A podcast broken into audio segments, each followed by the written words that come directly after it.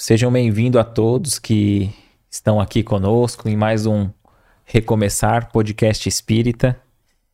É, já vou até começar com a boa notícia. Aqui no projeto Recomeçar, a gente tem a distribuição gratuita do Livro dos Espíritos e do Evangelho segundo o Espiritismo. Houve um tempo que a gente estava sem esse material, havia se esgotado, até que a gente pudesse fazer um novo pedido. Então, é, as casas espíritas aqui da Baixada Santista, da região, pode estar entrando em contato com a gente, é, mandar um, uma mensagem no tanto no nosso Facebook ou no nosso direct do Instagram para a gente passar um pouco mais das informações.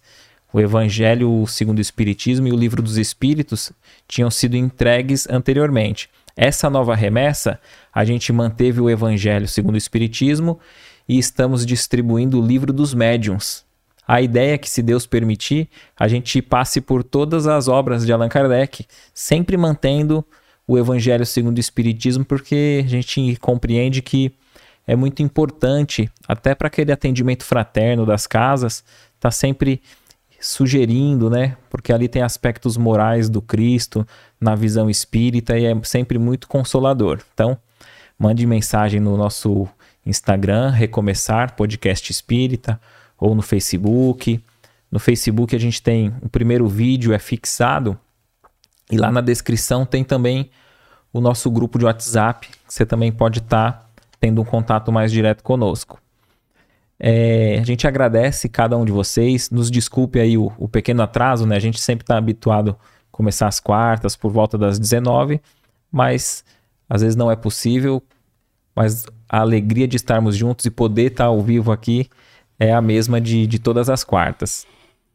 O nosso abraço fraterno vai para todos aqueles que têm nos seguido através do Instagram, tem aumentado muito no TikTok, aqueles também que ouvem através do Spotify, enquanto está ali dirigindo, fazendo suas tarefas de casa, na academia, e é muito gratificante poder ter esse contato direto com vocês. A gente sempre costuma dizer que se um coração querido ali tiver for tocado, tiver a fé fortalecida, as esperanças renovadas, for consolado das suas dores e provas que tem enfrentado, um coração sequer, nosso objetivo, nossa tarefa aqui já terá sido cumprido. Se você estiver aqui no canal pela primeira vez, não deixe de se inscrever, ativar as notificações, porque é muito importante não só para que você saiba assim que a gente entra ao vivo, mas também para que a plataforma compreenda que o assunto é interessante, o tema é relevante e passe a entregar de forma orgânica, de forma natural para as contas que nos seguem, para outras pessoas que podem se interessar por esse tema. Inclusive, se você souber de alguém que sabe que, que você sabe que vai gostar desse tema, gosta dos temas espíritas, espiritualista, clique em compartilhar, divulgue esse link. Não somente do podcast Recomeçar, mas fica o um incentivo para que a gente utilize da tecnologia, das redes sociais, para espalhar o bem, a esperança e o amor. A gente vai brevemente aqui já ler os primeiros comentários, né? Inclusive, mesmo que você não esteja acompanhando ao vivo, esteja acompanhando aí depois que foi ao ar, o episódio fica salvo no, no canal do YouTube, né?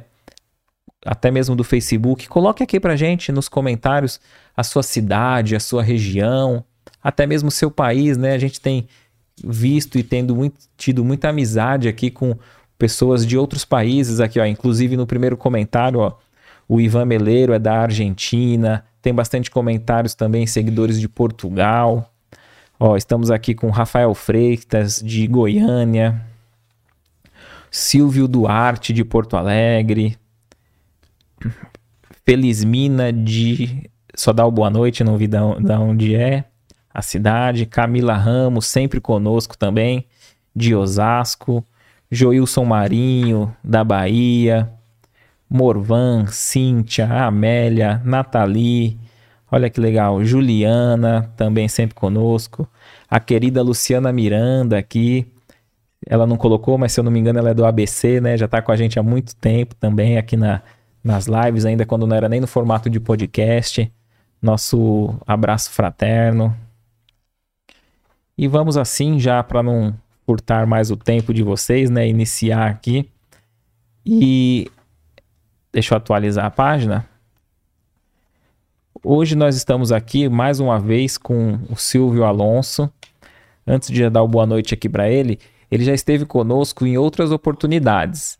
Às vezes o pessoal que é mais recente na página gosta sempre de saber né, o aspecto pessoal do convidado e a gente sempre aborda na primeira vez. Então vocês vão sentir falta desse aspecto pessoal que levou ele para a doutrina, mas basta procurar aqui no canal.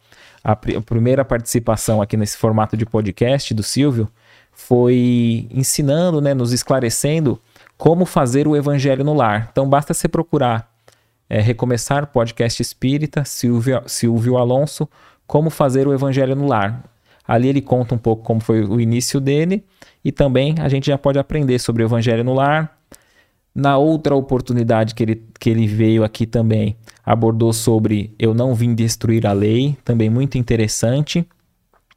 E sobre o dia de finados, né? A visão espírita sobre o dia de finados tinha sido o episódio anterior. E hoje um tema muito importante. A gente costuma até conversar aqui, Silvio, que é um tema que às vezes a pessoa não se interessa tanto em pesquisar, em, em, em, em aprender, porque às vezes a gente fala assim, benefícios do perdão. E a gente às vezes tem a, a, o ímpeto assim da gente não querer tanto perdoar, né? A gente gosta mais quando nós está na posição de, de receber o, o, perdão, né? Mas tenho certeza que a gente vai, vai abordar por esse ângulo no, durante o nosso bate-papo. Mas a gente gostaria de, de agradecer mais uma vez, né, a sua, a sua participação aqui, viu? Muito obrigado. Eu que agradeço o convite. É, peço desculpas aí em público do atraso que foi por minha causa. A estrada tá horrível por causa da chuva, né? Então complicou um pouquinho. Mas acho que a gente consegue recuperar o tempo perdido. E eu peço a todos que elevem os pensamentos e que nós possamos é, abrir nossos corações, é, que possamos receber a paz do Mestre Jesus, hoje e sempre.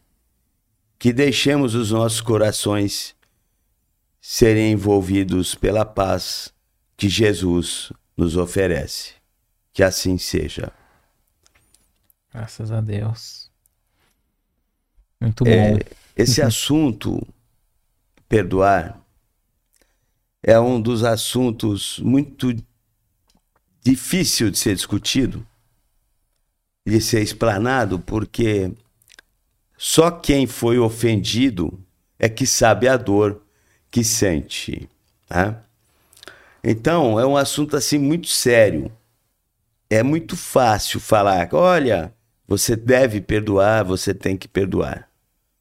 Mas isso tem que ser algo assimilado pela pessoa que sofreu a ofensa, que sofreu o trauma, que sofreu aquilo que a deixou é, indignada, magoada, machucada, né? Então, eu poderia começar dizendo que perdoar é só para os fortes.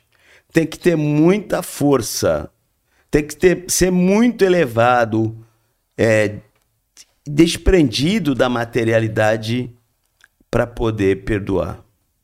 Isso não é para qualquer um perdoar facilmente. Mas eu preciso também deixar claro que, segundo as informações que a gente tem da espiritualidade, no momento da nossa do nosso passamento, da transição, quando a gente desencarnar, a nossa vida vai passar em forma de flash em questão de segundos, na hora do nosso desligamento, na hora, na hora que se romperem é, os laços de ligação com a carne. Alguém pode falar assim, pô, mas como é que vai passar 70, 80 anos é, de vida em questão de segundos? Poxa, um pendrive, uma peça tão pequenininha, consegue armazenar tanta informação. Pendrive de 164 gigas e, e, e 300 e, e poucas gigas, ela é o dobro. E como é que se consegue uma pecinha tão pequenininha armazenar isso? O nosso cérebro também consegue armazenar, né? É que é muito maior que isso. E aí, o que, que acontece? Quando eu tenho mágoas, é, maus sentimentos com algumas pessoas e eu não me libertei disso, concorda que eu vou levar isso para o meu estado de espírito? Eu serei um espírito que vou carregar essas mágoas, essa falta de perdoar quando eu tinha em vida. E eu serei um espírito obsessor dessas pessoas que me magoaram. Então vamos dizer que se a gente tem um trauma, uma mágoa ali, algo que se ofendeu, a gente não sabe ali ao certo que a pessoa fez, né? Cada um sabe o, o drama que está vivendo, né? Perfeito. Se a gente não trabalhar enquanto está aqui encarnado, achando que, ah, eu vou esquecer, assim, no sentido de não vou mais mexer com isso, e pode ser que se a gente não perdoar, não, não diluir isso dentro da gente, pode prosseguir, mesmo fora da matéria. Perfe a, perfeitamente. Continuamos sendo os mesmos, né? Perfeitamente. É por isso que Jesus nos fala duas coisas. Primeiro, antes de fazer qualquer oferenda a Deus, olha, eu faço isso em nome de Deus, em nome de Jesus, eu vou fazer essa dose. Se reconcilia com o teu adversário. Porque a maior oferenda para Deus é a gente viver em paz. Segundo, Jesus fala: se reconcilia com o teu adversário enquanto estás na caminhada com ele. O que, que ele quer dizer? Enquanto estão os dois aqui materialmente. Porque depois um, que um estiver aqui só com orações, só em centro espírita, só em sessão mediúnica, não vai ter outro jeito. Tá claro isso? Então, é uma bagagem ruim que a gente carrega as mágoas, os traumas que outras pessoas nos causaram. São inúmeras essas mágoas, são inúmeras as situações que as pessoas não conseguem perdoar. São passadas para trás materialmente, na divisão de bens, são traídas sentimentalmente, são prejudicadas no ambiente profissional, são prejudicadas no ambiente comercial, de uma concorrência. Então, isso gera inúmeros problemas. Isso causa inúmeras consequências. Por exemplo, eu prejudico uma pessoa no meu ambiente de trabalho. Essa pessoa é demitida. Essa pessoa é demitida, é, ela não tem estrutura, ela cai no vício da bebida ou de outras outras, outros. É, é, outras é, quedas morais, né? Que, outros psicoativos. E aí a vida dela des, de, desvirtua e ela vai fazer coisa errada e ela pode acabar até se suicidando, desencarnando, ou consequentemente, por causa desse desemprego, as crianças dele, os filhos dessa pessoa podem passar dificuldade, cair na marginalidade. Então, aquele causador daquele da que prejudicou, ele vai responder por essas coisas. Ele pode achar que ele só fez para aquela pessoa, mas ele está causando outras consequências. Um concorrente que difama o outro concorrente, que pode levar o outro concorrente à falência, é, uma fake news, uma, uma, uma, mentiras que são colocadas na internet, que hoje tudo é muito rápido, pode levar à falência e prejudicar inúmeros funcionários que não tinham culpa nenhuma. O caso de uma traição sentimental também. Pessoas são abandonadas na véspera do casamento ou descobrem traições, traições dentro da própria família. Então, isso é algo muito complicado. Então, não é fácil falar, perdoa, esquece. Mas eu, eu, eu tenho que lembrar aqui uma passagem do André Luiz, é psicografia do Chico pelo espírito de André Luiz. Resumindo, o André Luiz era um médico que cuidava de, do corpo e ele passou a cuidar do espírito, passou a cuidar das almas. E ele, ele, ele costuma. É, aqui tem uma passagem, o livro chama Sinal Verde. É um livro que foi colocado de como a gente deve se comportar perante as outras pessoas em inúmeras situações. Quando dá presentes em torno da felicidade, assuntos de tempo, antagonistas, na via pública, inúmero. Por isso que chama sinal verde. Então tem um, um, um parágrafo que fala assim: Não desconhecemos que todos respiramos num oceano de ondas mentais com o impositivo de ajustá-las em benefício próprio.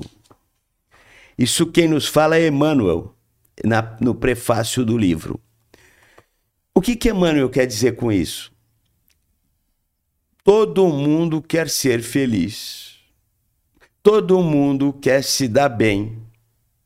Todo mundo quer ganhar muito dinheiro. Todo mundo quer vencer na vida. E aí é que entra o problema. A partir da hora que eu só penso em mim e eu não trato os outros como eu gostaria de ser tratado, eu começo a cometer as minhas ofensas, as minhas falhas, as minhas faltas, ou, entre aspas, os meus pecados para com meus semelhantes. Interessante, porque fazendo uma analogia com o nome do livro, né? Sinal verde. Isso. Mas você vê que tem o círculo laranja e o vermelho. Quer dizer, se, todo, se tivesse verde para todo mundo. Perfeito. Né? Exatamente. é isso, né? Isso. Se tiver verde para todo mundo, tem trânsito. Ah, no, acidente não dá. Então, um, é um pouquinho pro outro, um pouco para mim, né? Para que todos possam ser felizes. Se for, se for só a gente. Então, vamos, vamos citar um exemplo. Quando Deus criou o planeta, ele criou condições de todo mundo viver no planeta. Alimentos no planeta tem para todo mundo. Quando falta para alguém, é que sobra para outrem. Então, por exemplo, a gente sabe, não é o tema de hoje, mas vamos dar um exemplo. Sim, sim. A gente sabe que quando há um excesso de produção de cebola, de batata e o preço vai cair muito, para que o preço suba, chegam a enterrar essa, a colheita para que falte no mercado para o preço, a cotação subir, a lei, da, a lei da oferta e procura. Quando tem excesso de leite no mercado e não tem mais onde colocar e, e, e, e os laticínios não estão. Comp... Isso é jogado no rio, é, é descartado. E aí, com tanta criança querendo um copo de leite, tanta pessoa querendo comer uma batata cozida, uma batata frita, e não tem. Então, vamos lá, outro caso. É, a produção de ovos cresceu muito. A maneira como as granjas trabalham, deixando a luz acesa quase que 24 horas, aí as galinhas elas entendem que é dia esse tempo todo, elas chegam a botar dois ovos por dia. Com seis meses, o útero dessas galinhas já está é, é, é, desfacelando. E aí elas vão para o abate. É diferente da galinha caipira, que fica solta, que ao escurecer se recolhe e ao amanhecer ela levanta, vai ciscar. Então, é de uma maneira só produção. Muito bem. Independente disso, esses ovos são tirados e vão para as chocadeiras eletrônicas. Quando nasce lá os pintinhos, depois de, de, de, acho que 40 dias, mais ou menos isso, 41 dias, 40, mais ou menos isso, eu não, eu não me recordo com precisão. É selecionado as fêmeas para botar ovos os pintinhos machos são jogados em fornalha, são jogados no rio, são triturados para virar adubo, para virar ração, sendo que muita família poderia ter esses pintinhos para criar e ter uma fonte de proteína em casa. Esse pintinho que eu digo é aquele que é distribuído, é trocado na feira por uma garrafa, é, que é dado em troca de qualquer coisa. É isso, são pintinhos descartados. Quem está nessas trocas consegue lá alguns e vai fazer essas negociações, porque senão eles seriam mortos. Ah, mas eles também vão ser mortos quando quando crescer, mas não importa, se alimentou alguém, não foi desperdiçado. Então, você imagina o seguinte: em nome do lucro, em nome da ganância, em nome do materialismo, você causa inúmeras sequelas em outras pessoas. Então, isso é um erro. Ah, mas não está magoando ninguém. Como não está magoando ninguém? Se você causa problemas ou deixa de ajudar as outras pessoas, você está se comprometendo espiritualmente. Então, isso é, é o reflexo do, do egoísmo humano, daquele que está à frente. O, o, mundo é capitalista, é. A, a, faixa vibratória é, do planeta é capitalista. Quando Jesus foi crucificado, esperavam que ele empunhasse a espada e tomasse o poder, porque há uma ânsia por poder, há uma ânsia por ganhar. E o poder tal como a política, é uma arma muito maligna na mão de pessoas de mau caráter. Pois é, aí com isso elas causam problemas para inúmeras pessoas. Então, não é a política que é ruim, são os mau caráteres que estão dentro da política. O poder não é ruim, é ruim quando um mau caráter está no poder. Essa é a diferença. Porque alguém tem que dirigir um país. Alguém tem que estar na política para defender o interesse do povo. Mas se quem dirige um país, se quem está na política é um mau caráter, ele não vai fazer nada de benefício pelo povo. Então, é, é isso que precisa ficar claro. Não é, é levar para os outros que a gente tem que vencer tudo, tem que ganhar sempre, tem que ser feliz, tem que ser campeão, tem que ser o primeiro, porque o outro também tem o direito. Se forem em, em condições iguais de competição, beleza, um vai ganhar. Se for um passando o outro para trás, prejudicando, fechando o outro na curva, é, ultrapassando de uma maneira irregular, você está causando problemas. E aí você está magoando outra pessoa, você está causando ofensas em outras pessoas. Interessante. E, e, o, e o André Luiz até diz, né, que às vezes a gente fala, né, você falou sobre sucesso, vencer na vida. O André Luiz até diz que o objetivo da vida não é o poder, o status, é, a beleza física, é, isso tudo é transitório, né? O objetivo. Isso é efêmero. efêmero. Isso é efêmero. O, o objetivo é, é, é, o é nosso progresso espiritual e moral, né? Você veja assim: olha uma coisa que pode magoar a pessoa. Veja bem. A pessoa casa com outra pessoa e depois descobre que ela só, ela só foi escolhida ou ele só foi escolhido por causa da beleza, por causa do aspecto físico, porque é isso que atraía na outra pessoa. Não foi por uma admiração, não foi por um amor sincero, não foi por uma cumplicidade, por uma afinidade. Foi somente pela parte física. Então, e aí pela parte física. E quando a lei da gravidade entrar em ação através do tempo, né? Que todos nós vamos envelhecendo, já não tem mais a mesma beleza do, dos anos anteriores, e aí faz o quê? Descarta, né? Perfeito. Entendeu? Então, são, são, é muito simples, porque todo mundo, voltando, todo mundo quer se dar bem, todo mundo quer ter o melhor. Há quem diga, existe uma, uma frase que algumas pessoas materialmente dizem assim: se a vida é uma viagem, eu quero ir de primeira classe. Eu quero o melhor. São pessoas que elas não acreditam que a vida continua após a morte, após a interrupção da, da, da existência do corpo. Então, eu quero de primeira classe. Então, eu quero o melhor para mim.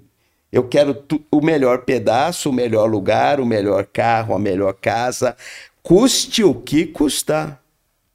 Eu quero, e com isso eu vou causando mágoas, eu vou causando problemas.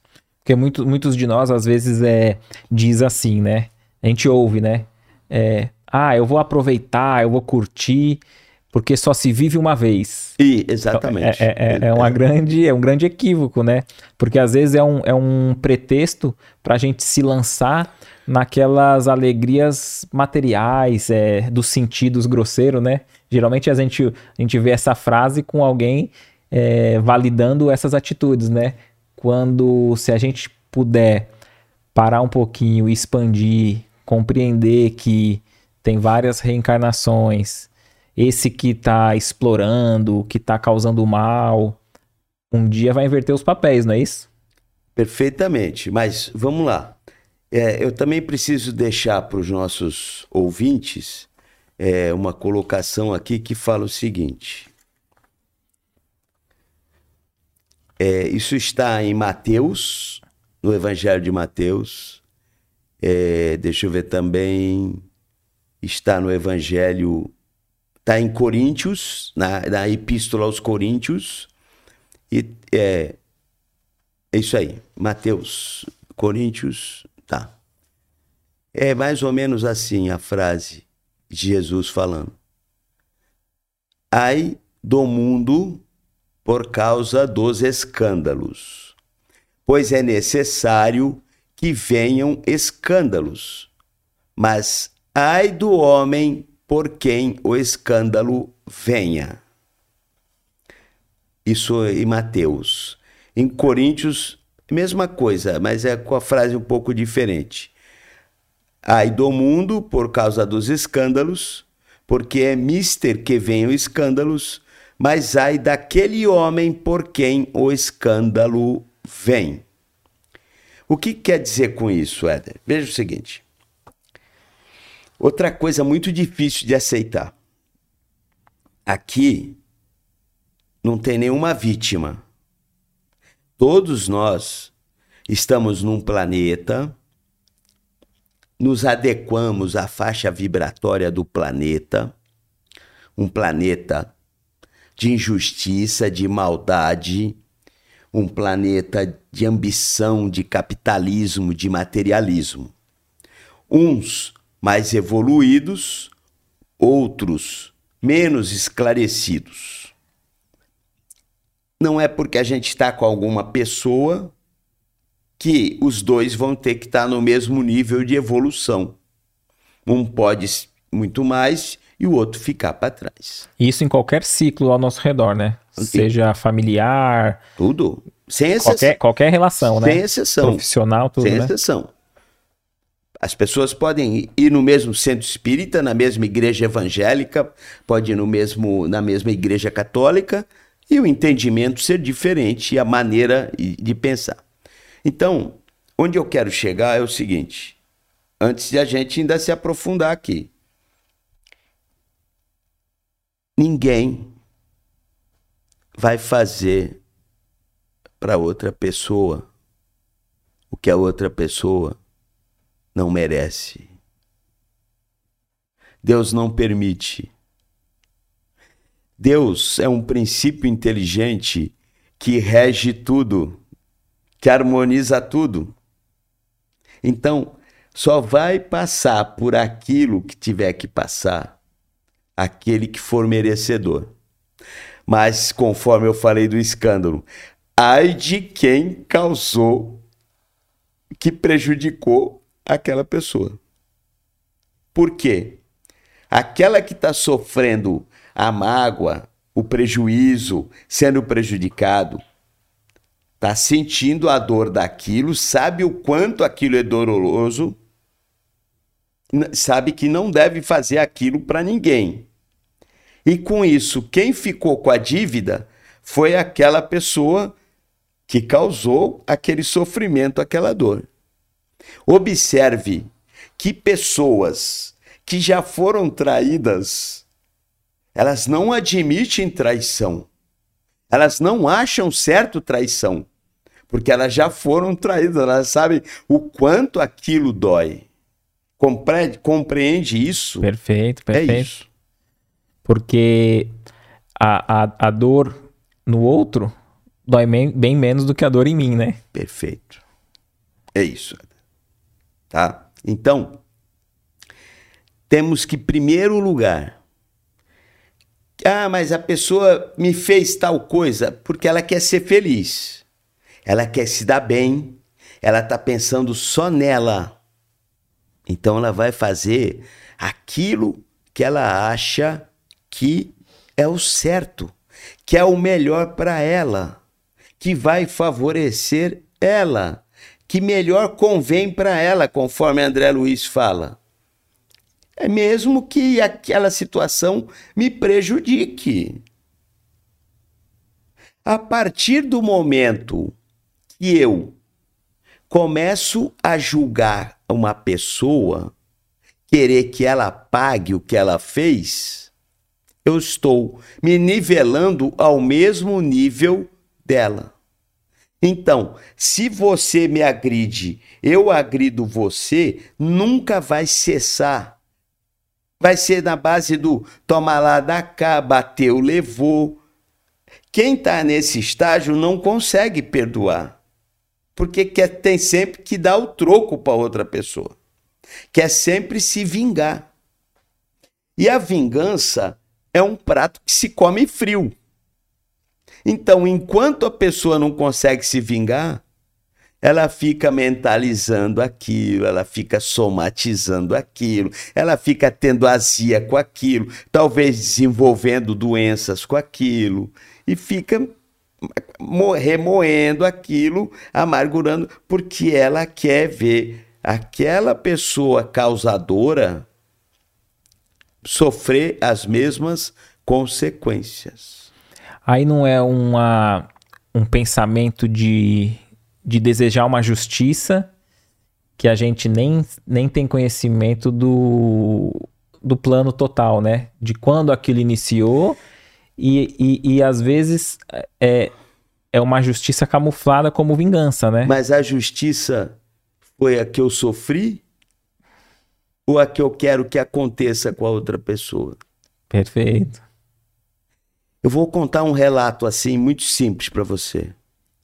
Certa vez eu estava conversando com uma cliente, faz anos isso. E ela estava falando, ah, não sei o quê, porque eu tenho um filho preso, ele está preso. Caramba, ele só está preso porque ele matou uma pessoa importante, porque se não fosse ele estava solto. Então ela estava achando que ele tinha que estar tá solto, mesmo tendo tirado a vida de outra pessoa e que se ele só foi condenado, ele não foi absolvido, ele estava cumprindo pena, porque a pessoa que foi morta era importante. Era importante na sociedade. Sim, sim. Então quer dizer que uma pessoa que é que é, é, é não tem é, elevação social. na sociedade, ela não é importante. Um pai trabalhador que é pedreiro, que tem uma, uma, uma, uma profissão humilde, ele não é importante para a família dele. Então, a, a, coisa, a gente só clama justiça quando a gente se sente injustiçado. Aí a gente clama por justiça. Mas enquanto é os outros que estão tendo para, ah, deixa para lá, ninguém mandou fazer isso. Perfeito. Ou, ou, ou, você tem que acreditar que todos têm direito a uma oportunidade de se recuperar. Se não fez uma coisa errada, vai ser errado para sempre. Eu lembro de um, de um, Desculpa, não sei se te interrompi não, à vontade. Do. O, o Haroldo conta, e acredito que está em alguma obra do irmão X, né? Humberto de Campos. Que um rapaz, ele tinha. De um lado de um. Tinha um rio que dividia uh, duas propriedades, né?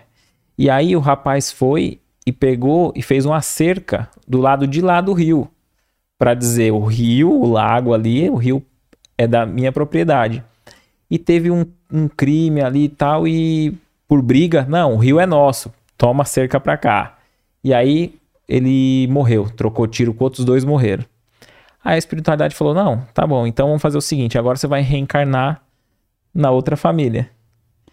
Aí ele foi, reencarnou na família do da pessoa que ele brigou, né? Aí ele vai, vai ter na vida dele, vai crescendo, daqui a pouco ele olha a cerca, vem cá, essa cerca do lado de cá tá errado. Tinha que estar tá do lado de lá. Aí ele vai, muda a cerca, mais um crime de novo, outra morte pelo mesmo motivo. Chega de novo no plano espiritual, os mentor falam, ó, sua missão agora só se afasta da cerca. Esquece essa cerca, né? Então quer dizer, será que a gente só vai fazer, como você disse, é exigir o direito quando tá nos ferindo. E quando a gente tá do outro lado, a gente exige o direito. O que, que é o direito, né? Puxando pro outro lado, né? Porque, vamos lá. É aquilo do benefício próprio, né? Para eu ser feliz, eu quero levar vantagem, eu quero me dar bem, eu quero ter o melhor de tudo, eu quero ter o companheiro, a companheira mais linda, eu quero ter o melhor carro, eu quero ter a melhor casa, eu quero ter o melhor emprego, eu quero ser importante. Isso. São coisas efêmeras. Eu esqueço que eu estou em passagem nesse planeta. Simplesmente vai chegar um momento que eu vou embora de um jeito ou de outro, ou com uma bala achada, ou com um infarto, um AVC, ou uma outra doença. E o que vai diferenciar a minha vida de sofrer com conforto ou sem conforto é o dinheiro, mas eu vou sofrer do mesmo jeito. O dinheiro nos permite sofrer com conforto. Eu tiver doente, eu tenho um ar condicionado, eu posso pagar uma enfermeira para cuidar de mim, eu posso ter um carro, um motorista, ou pagar um táxi, ou chamar Uber e ter uma me tratar com um plano de saúde. Se eu não tiver dinheiro, eu vou depender de um ventilador ou passar calor, depender de favor, de alguém cuidar de mim, um vizinho, um amigo, um parente, e eu vou ter que ir no serviço público de saúde e entrar na fila e aguardar e depender de uma carona e assim vai. Mas eu vou sofrer do mesmo jeito, eu vou morrer do mesmo jeito. Talvez o dinheiro prolongue um pouco mais a minha vida, mas eu vou morrer do mesmo jeito. Nós tivemos o exemplo aí da pandemia, que pessoas foram para o Hospital Albert Einstein, para o Ciro Libanês, ou outros planos de saúde, hospitais, e desencarnaram. E outras foram para a UPA, ficou na UPA, ficou no Serviço Público de Saúde. A gente recebia informação que até medicação faltava, xarope devido à demanda, falta isso, falta aquilo, e, e, e sobreviveram. E aí? Então é isso que. É, é, é, enquanto as pessoas não despertarem isso, que a gente está aqui enquanto tem que estar tá, e que a gente tem que viver, é, aproveitando cada oportunidade de fazer o bem, o mundo não vai mudar. Vai continuar... até, até por isso que é importante estar tá sempre refletindo sobre isso, né? Por mais, não é só uma questão de crer ou não né, na reencarnação e na vida eterna do espírito, mas é, é, é, é importante que a gente revisite esse assunto constantemente, né? Porque às vezes a gente está passando por um problema e por a gente estar tá próximo é como um objeto, né? Quanto mais próximo, maior ele fica, as dimensões dele, né? E às vezes quando a gente vai se afastando, entendendo que aqui é só uma passagem, a vida continua, que ninguém vai levar nada daqui. Aí, quer dizer, aquele problema, né? Você deu o exemplo de alguém que está sofrendo, às vezes, por uma herança, que a pessoa está pegando e tal. Quer dizer, aí a pessoa se afasta ou tomou um prejuízo financeiro. Se a gente colocar na, na ponta do lápis, pô, esse prejuízo financeiro pequeno, né? Desde que a gente amplie o quadro e a visão espiritual, né? É, Éder, nós não vamos falar de processo reencarnatório, mas vamos fazer uma colocação. Se a vida for só nascer, crescer, estudar, casar ou não, ter filhos ou não, ser avô, avó ou não, e depois morrer, vale a pena tudo isso? É só isso? A gente vem e cumpre um tempo e vai embora? Deve ter alguma coisa a mais. Deve ter uma continuidade. Então, mesmo que eu não acredite na reencarnação, se eu tenho um espírito, se eu acredito que eu tenho um espírito, ou uma alma, como a maioria fala, e essa alma, quando deixar o corpo, que tipo de alma vai ser? Vai ser uma alma vingativa, chacoteira, obsessora, que fica pregando peça nos outros, que fica aparecendo em sessão de, de desobsessão no centro espírita, perturbando, encostando em balcão de bar, fumando junto com quem fuma, andando no meio de, de pessoas que fazem coisa errada, ou vai ser uma alma elevada em busca da esfera crística? Eu deixo essa pergunta, eu deixo essa colocação. Que tipo de espíritos, para quem acredita que existe espíritos, nós seremos se a gente não trabalhar esses detalhes em nossas vidas?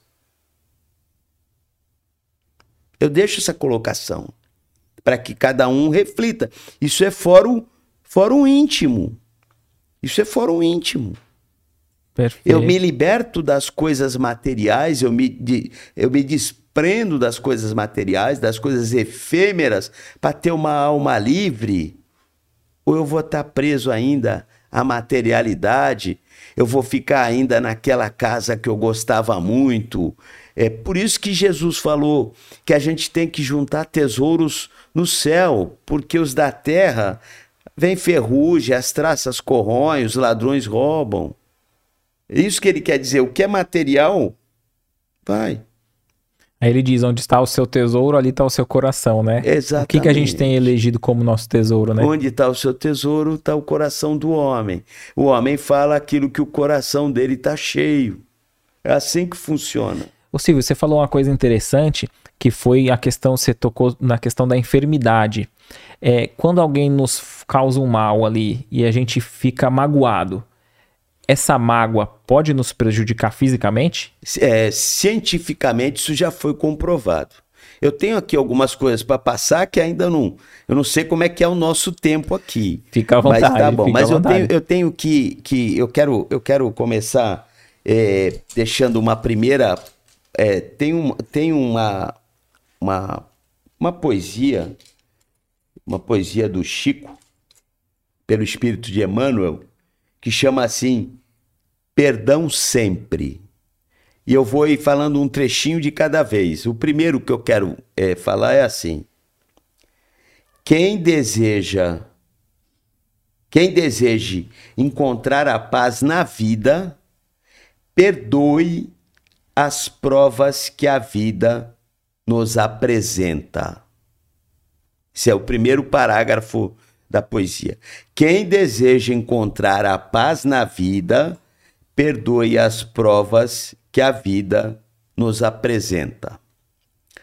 Antes de responder o que você falou, que cientificamente já foi comprovado que essas mágoas causam problemas psíquicos e físicos. Claro que cada pessoa é de um jeito. Mas toda vez que por um problema, por uma por uma uma, uma coisa que fica é, é, é, somatizando na nossa psique, no psiquismo, é, a gente não consegue se libertar, isso pode nos desorganizar é, emocionalmente, baixar a nossa imunidade. E pode haver um descontrole de células nisso. É aí que pode se desenvolver alguma doença. Então, a ciência comprova isso não sou eu que estou falando.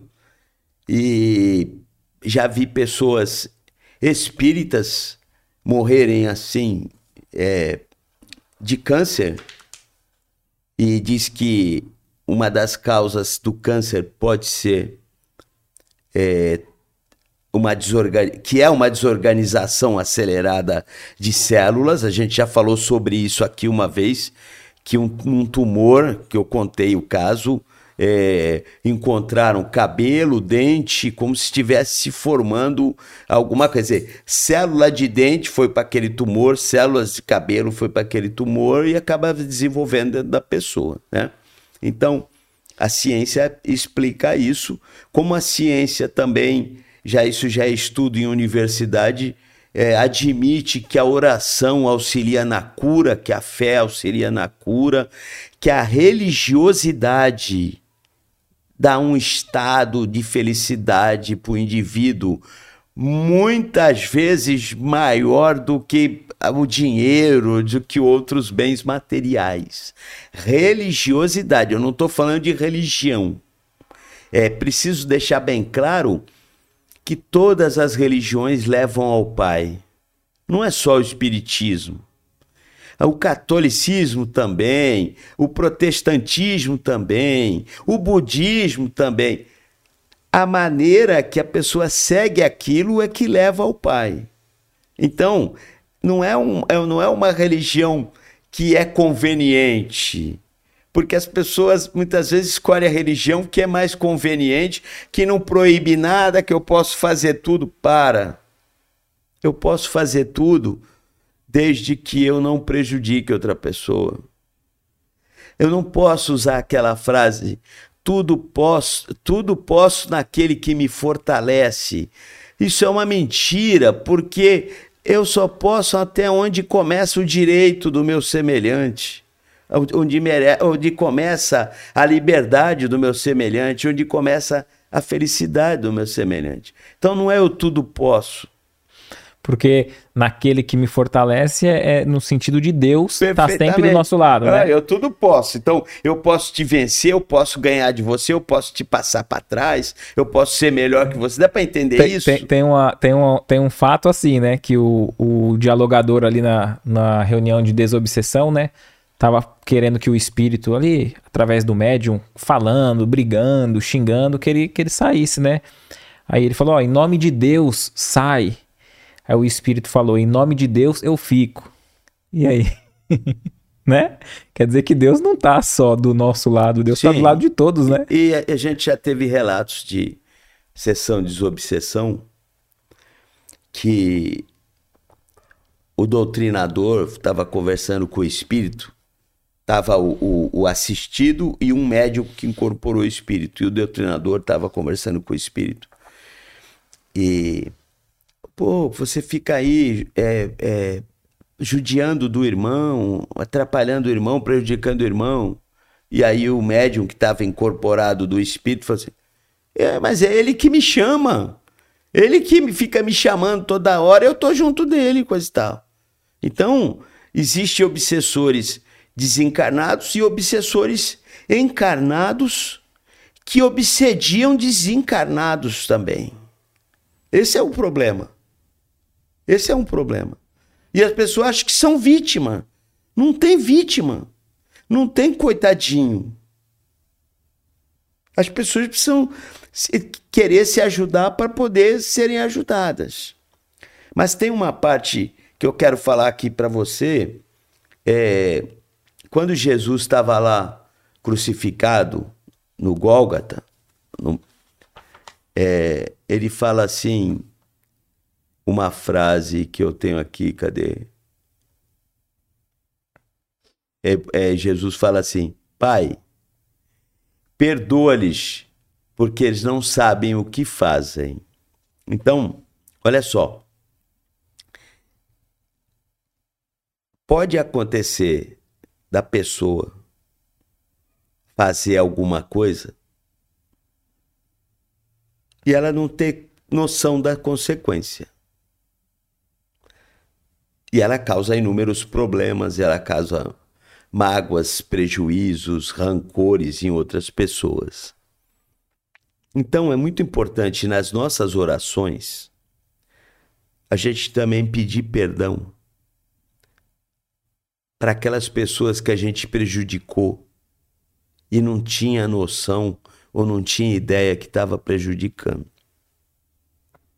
É por isso que o Pai Nosso, se você observar, tem a, uma grande parte que é a nossa ligação com Deus, mas também uma parte que cabe a responsabilidade a nós. Quando a gente perde, pede, perdoe.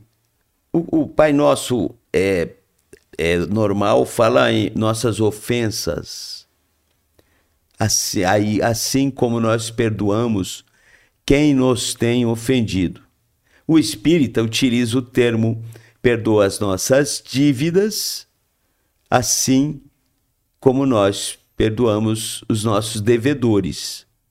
Porque o espírita sabe que ele vai ter que pagar essas dívidas.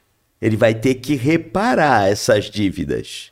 Ele vai ter que compensar com o bem o mal que ele fez.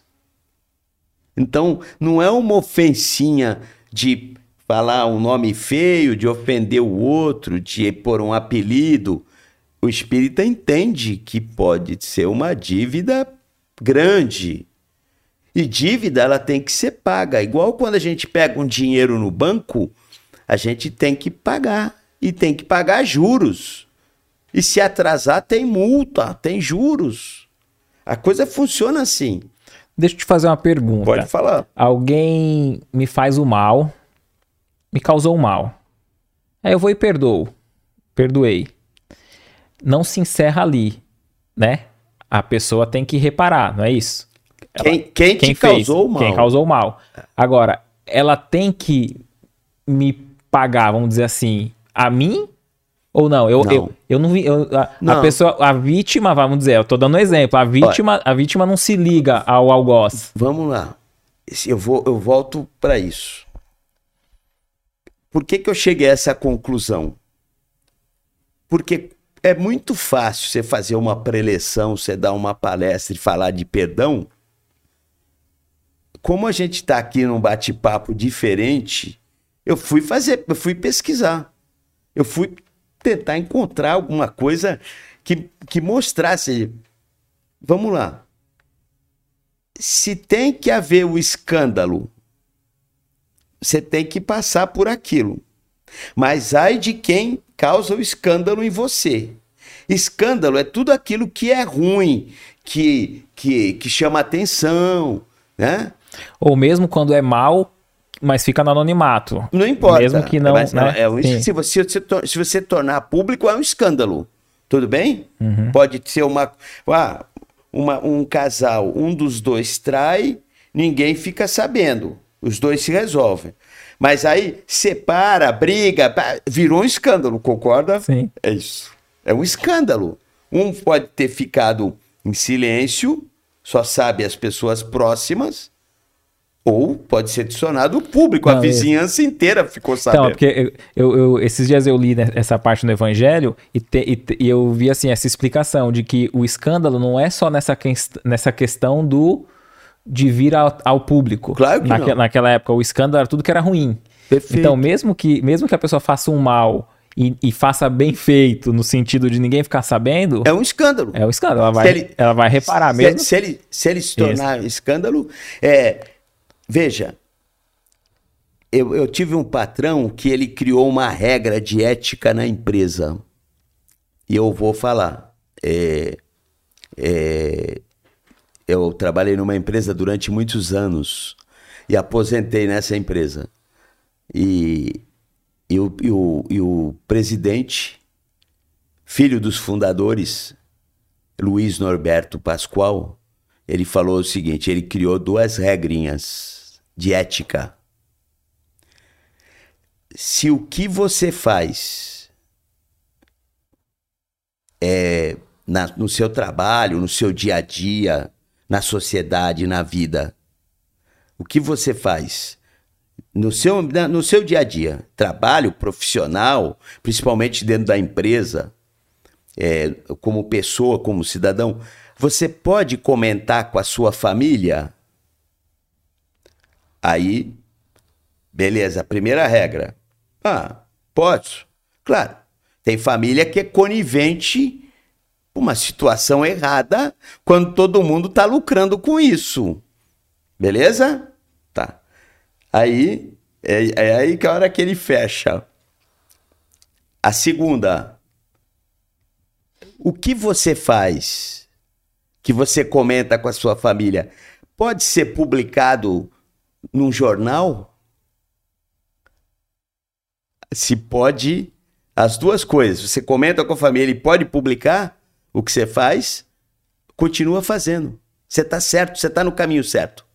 Agora, se você comenta com a sua família e ninguém pode saber, não pode tornar público, ele usou o jornal, porque naquela época sim, não tinha sim. Facebook, talvez já tinha o tal do Orkut, sei lá, não tinha as mídias sociais. Então ele usou esse termo do jornal. Tô falando coisa de, de, de 20 e poucos anos, quase 30 anos. Eu trabalhei lá 29 anos e 5 meses. Então foram muita, muitas coisas. Então imagine o seguinte: você falou de escândalo. Eu posso ficar fazer um escândalo no meio familiar ele pode se tornar um escândalo a hora que ele vira manchete de jornal, na página policial, na página criminal, ou não importa. Compreende? É Sim, é isso. Perfeito. É isso. Então, isso é uma regra de ética. E é interessante a gente pensar nessa forma para a gente fazer aquele exercício, né? É, porque acho que o desafio nosso é a gente ser realmente aquele que a gente deseja mostrar para o outro, né? É, o Divaldo fala um pouco isso sobre o ego e o self, né? A gente está muito distante, né? Do que realme, realmente somos e do que queremos parecer, né? Se a gente fizesse um exercício e imaginasse assim, ah, você desencarnou, para você entrar no céu, eu posso abrir todas as suas conversas de WhatsApp, toda a sua galeria. Sim. para todo mundo que tem seus. Perfe perfeito. Né? Aí quer dizer, é aquilo, né? O que você comenta e fala em um lugar pode per ser. perfeito, perfeito. Né? Você falou uma coisa, você me lembrou um negócio. É, eu recebi uns três, quatro e-mails de um hacker é, dizendo que tinha entrado no meu computador e tinha me é, é, visto eu fazer coisas obscenas, constrangedoras, e que ele queria 3 mil reais em bitcoins, porque ele estava desempregado, e ele era consequência que ele procurou, o que eu entendesse que era algo comercial, que era que era é... ele fazendo uma chantagem, né? É, uma chantagem. Ele falou assim, é um negócio, isso aqui é um negócio. Quando eu olhei aquilo, eu falei assim, meu, e, e ele tinha uma senha de um site de emprego que eu tinha acessado, que eu tinha feito uma conta para procurar emprego quando eu aposentei. Porque quando você aposenta, dependendo do fator previdenciário, você tem que trabalhar de novo, cara, não tem como, né? O, o, o mundo precisa movimentar, né? Não é ambição. Se você quer ajudar os outros, fazer alguma coisa, você você tem que ter condição, tá? E aí com isso você movimenta e continua com a cabeça boa aprendendo. E aí eu vi aquilo e eu tinha a, aquela conta. Meu, eu falei, ele pegou minha, ele descobriu minha senha, né? Aí eu olhei aquilo, nisso, eu cheguei para minha esposa, falei assim, olha, o cara que mandaram. Ela falou assim para mim, eu, porque eu não vou relatar o que ele escreveu. Aí ela falou: Você faz essas coisas que tá aí no e-mail? Eu falei: Claro que não, né? Ela falou, então não se preocupa, que ele não tem nada para publicar. Aí eu. É, claro. Aí eu peguei, falei: Meu, o cara entrou, vou fazer um antivírus. Aí eu fiz um antivírus só que eu me atrapalhei lá com o antivírus, instalei errado, o antivírus começou a bloquear algumas coisas. Eu liguei para a empresa e falei assim: olha, meu, tira o antivírus aí, eu não quero mais, o que eu já paguei está tudo certo. Mas o que, que aconteceu? Porque eu, eu, eu sou semi-analfabeto em informática, não manjo muito, né? Sou um usuário, tá? E aí, é, o, o, o, o atendente, que foi muito gentil, falou assim: senhor eu já recebi esse tipo de e-mail. Ele manda milhares disso aí. Quem faz coisa errada paga. Quem não faz, não tem o que se preocupar. Não se preocupe que, é claro que ele conseguiu acessar é, essa senha porque é de muitos, coisa de 10 anos atrás. Porque eles acessam, às vezes, funcionário que trabalhou naquela empresa, ou alguém que passa para o outro, e assim vai. Entendeu? Então, ele falou, ele manda para inúmeras pessoas. E quem faz coisa errada vai vai pagar, porque tem medo de ele tornar de ele tornar isso público. Então são coisas que, como você falou, se a pessoa tem a consciência tranquila, ela não tem que se preocupar com nada. É, então nem vou falar que teve um amigo meu que passou por isso. E eu falei, mas e aí, o que aconteceu? Ele, pô, fui na delegacia às 5 da manhã. a consciência dele tava pesada, né? Ele, ele, foi, ele, foi, fazer o BO, foi. Não, foi entendeu? correndo. É isso, é isso, entendeu? Mas então vou, vou, vamos retomar, que o assunto não é esse. É, o que ocorre? Alguém causou um escândalo em você, com você. Você, ó, perdoei. O perdoar é um ato de entregar para Deus. Ó, eu entrego isso para Deus. A gente está muito acostumado a escutar assim: ao amanhecer, agradeça por mais um dia de vida e entregue o seu dia para Deus e viva a serviço dele, que tudo irá transcorrer legal. E por que que o, aquela ofensa, a mágoa, eu também não entrego para Deus? Quando eu entrego para Deus, aquilo deixou de ser problema meu. O princípio inteligente que rege tudo isso aqui, que criou tudo isso aqui, é que vai se incumbir de levar a luz para aquela criatura, para que ela encontre o caminho. Perdoar é levar a luz para outra criatura. E perdoar não é ser conivente com o erro, né? Não. Porque tem, tem, tem quem são diga. Situa tem, são situações... Há quem diga assim: ah, se eu perdoar, vai parecer que eu tô concordando são, com aquilo. São situações diferentes, Ed. Vamos lá. Olha. É certo roubar? Não. Não é certo. Mas uma pessoa com fome vai lá e rouba alguma coisa. É, seja lá o que for. É para comer, mas não é certo. Aí você vai falar assim: não tá certo, mas eu entendo. Ela estava com fome. Deu para entender a diferença. Tanto é que, em algumas situações de roubo para se alimentar, há casos que chega na delegacia e não dá em nada, porque bom, não é questão de uma pessoa quando rouba um litro de azeite ou rouba um bacalhau inteiro ou quer roubar. Você entendeu o que eu quero dizer? Eu estou falando da pessoa roubar sim, sim. uma maçã para comer, uma banana para comer, sim. que está errado. É roubo do mesmo jeito. Mas a gente entende, mas não é obrigado a concordar. Essa é a diferença. A partir do momento que a gente se coloca no lugar do outro e entende, mesmo não concordando, a gente para de julgar. Isso é uma grande evolução. A gente já não se vincula com aquilo, né? Perfeito. Eu não tenho que ficar julgando porque eu não estou no lugar daquela pessoa.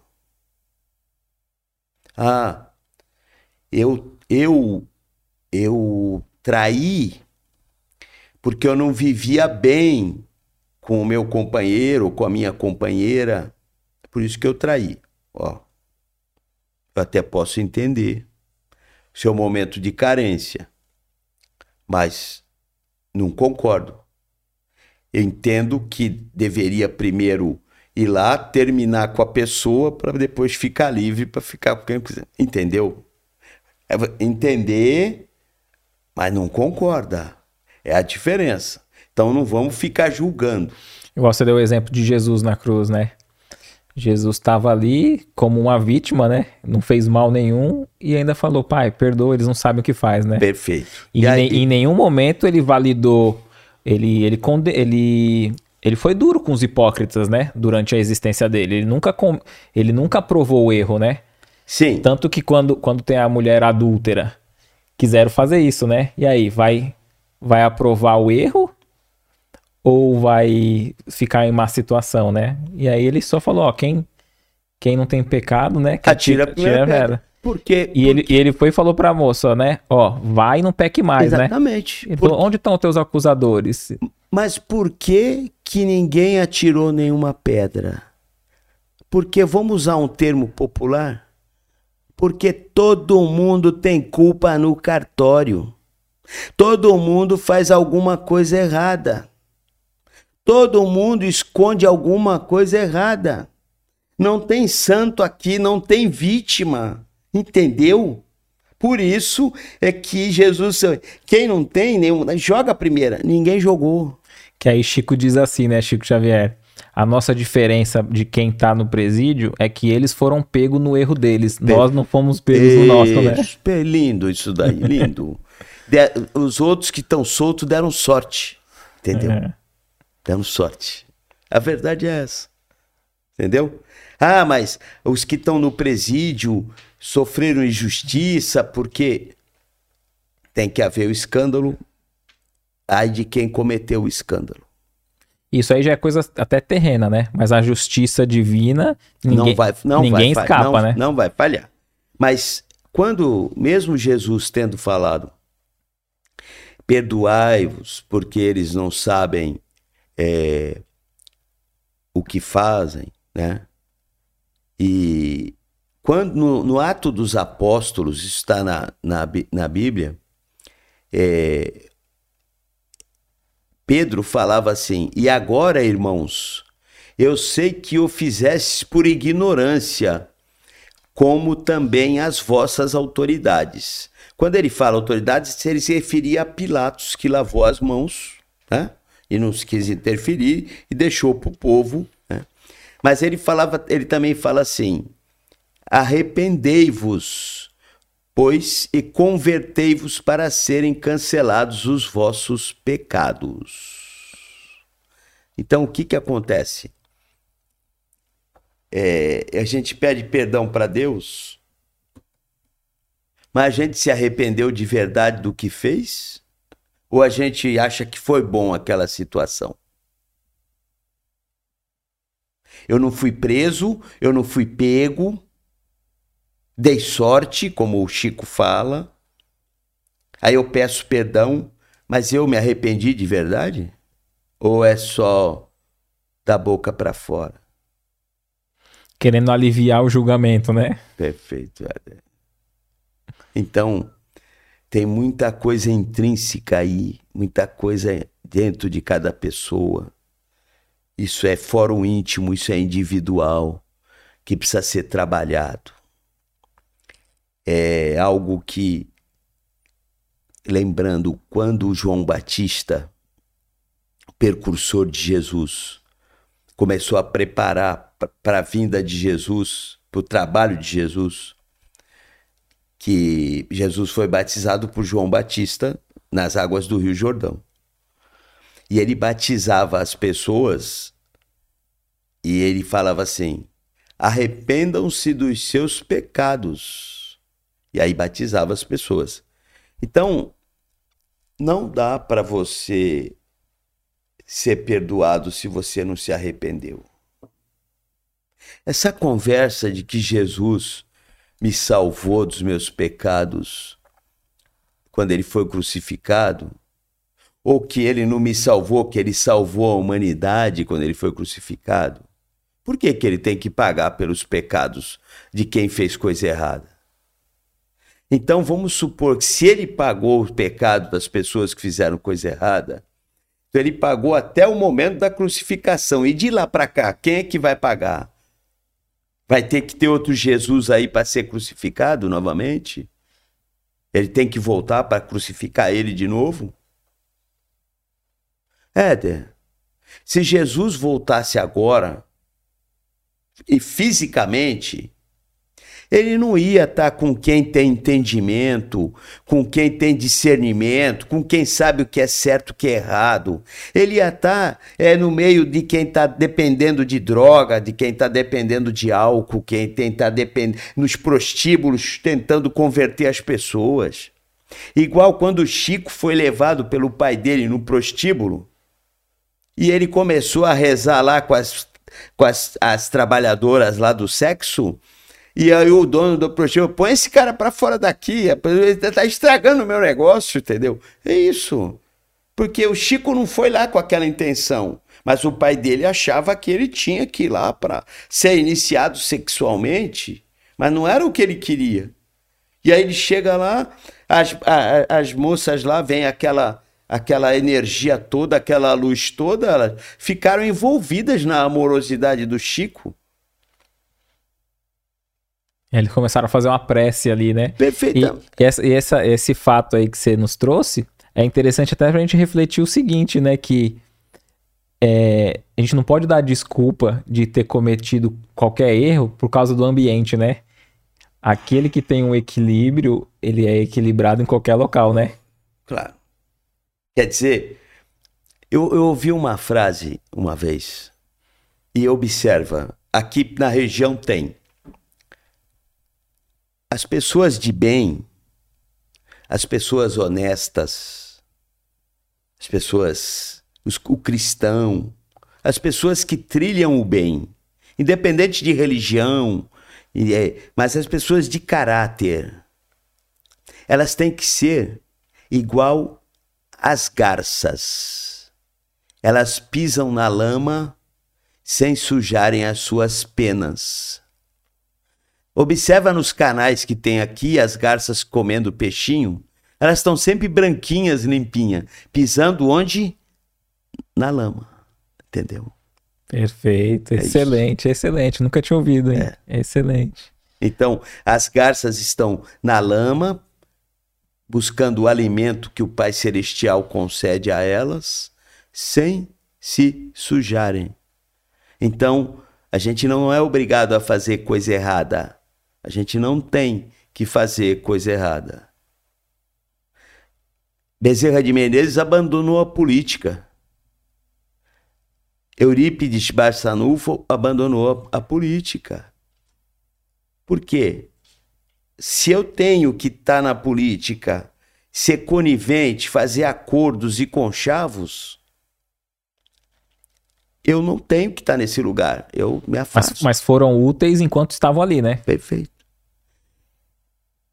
José Bonifácio de Andrade Silva foi exilado na época que ele amparava e cuidava da, da, da, da independência do Brasil e, e cuidava de Dom Pedro II. Ele foi exilado porque ele não fazia acordos e não fazia conchavos. Isso não interessava. As pessoas querem levar vantagem, querem se dar bem, já te falei. É na base do tu me ajuda, que eu te ajudo, é dando que se recebe e vai por aí. Entendeu o problema? É isso. Perfeito. Ô Silvio, deixa eu te perguntar. É... Quando a gente tem algum. Alguém nos magoou tal, e a gente fala, não, perdoei, não, não ligo mais. Só que a gente percebe que a gente fica feliz quando descobre que aquele se deu mal. A gente não perdoou de fato? É, então, é o que eu te falei. É o prato da vingança.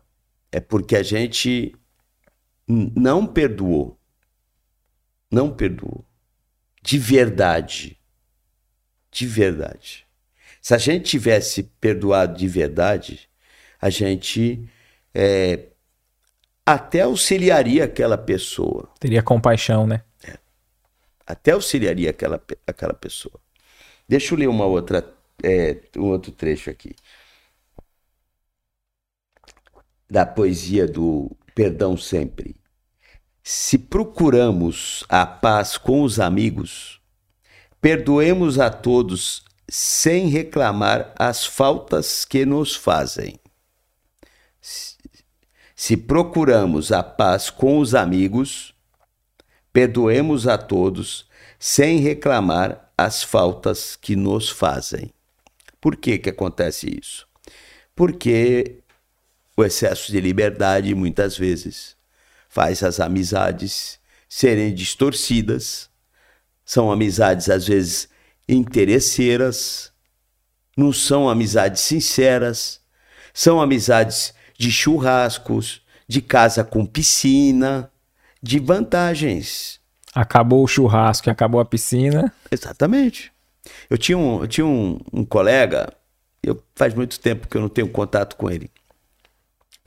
Ele tinha ficado morando na casa que era do pai, que o pai tinha construído. Ele tinha irmãos, tudo. Depois eles resolveram vender a casa. E, e a casa tinha piscina. Então, a rotina dele era assim.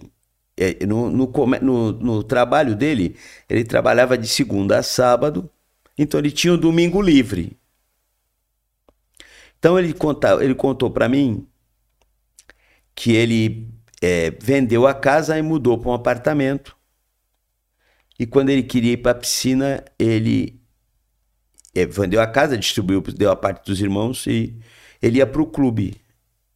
Aí eu falei, mas por quê? Ele falou assim: Você sabe como era a minha vida? Nove, dez horas da manhã eu começava a receber ligação. E aí, vamos fazer um churrasco hoje, coisa e tal, não sei o que e tal. Ah, tá, tá, vamos. Ele falou: o pessoal levava cerveja, levava carne, refrigerante, levava as coisas. Mas a piscina era minha, então eu tinha que limpar a piscina. Ele limpava a piscina toda, porque ele não podia usar durante a semana, então, salvo algum dia à noite, porque ele trabalhava de segunda a sábado, aí limpava a piscina toda. Beleza. Quando era 11 horas, 11 e meia, meio-dia, começava a chegar o povo. Aí todo mundo, "Ei, piscina, coisa e tal, sei o que, tá, tá, Aí todo mundo, "Ei, pá." Quando dava quatro e meia, cinco horas, cinco e meia, seis, todo mundo começava a ir embora. Então ia todo mundo embora, ficava aquela pilha de louça para se limpar, e ele olhava para a piscina, a piscina toda suja tinha que ser limpa novamente. E assim ia. Quando ele foi morar no apartamento, ninguém ligava mais para ele. Os amigos sumiram todos. E é capaz desse grupo ter encontrado uma outra piscina pra ir e esquecer de chamar, né? Pode ser. Entendeu? É... É isso. Então, é, são coisas que a gente precisa observar na vida que a gente está levando. É, o que nos move? Quais os interesses que nos move? E, e qual que é o ponto de ligação com o outro, né? Porque eu, eu me recordo que há mais de 10 anos, né, eu, eu parei de ingerir bebida alcoólica. Mas eu vi que quando eu parei de, de beber álcool, parece que o grupo de amigos mudou, quase que naturalmente, né? Porque acho que eu, eu fiquei uma pessoa chata. Pô, é chato sair com quem não bebe, né? Você tomou, no, você citou num ponto. As pessoas não se reuniam com você porque queriam só estar com você, elas queriam beber com você. Isso, era uma, era uma desculpa, né? Isso. Então é, é ponto ver o que que nos liga, né? Isso, exatamente. Eu, eu posso contar um caso assim. é, você sabe que na Alemanha a, a- a cerveja, o chopp é considerado o pão líquido. Eles chegam a beber, é culturalmente, até no café da manhã eles bebem, né? Bebem. é, uma vez um, um chefe meu foi para a Alemanha numa feira do automóvel em Frankfurt e ele falou assim que chegou uma hora da madrugada, né? Ele com fome lá na frente da feira, e aquele frio, ele falou: "Puxa vida, um cafezinho quente com pãozinho na chapa, né?"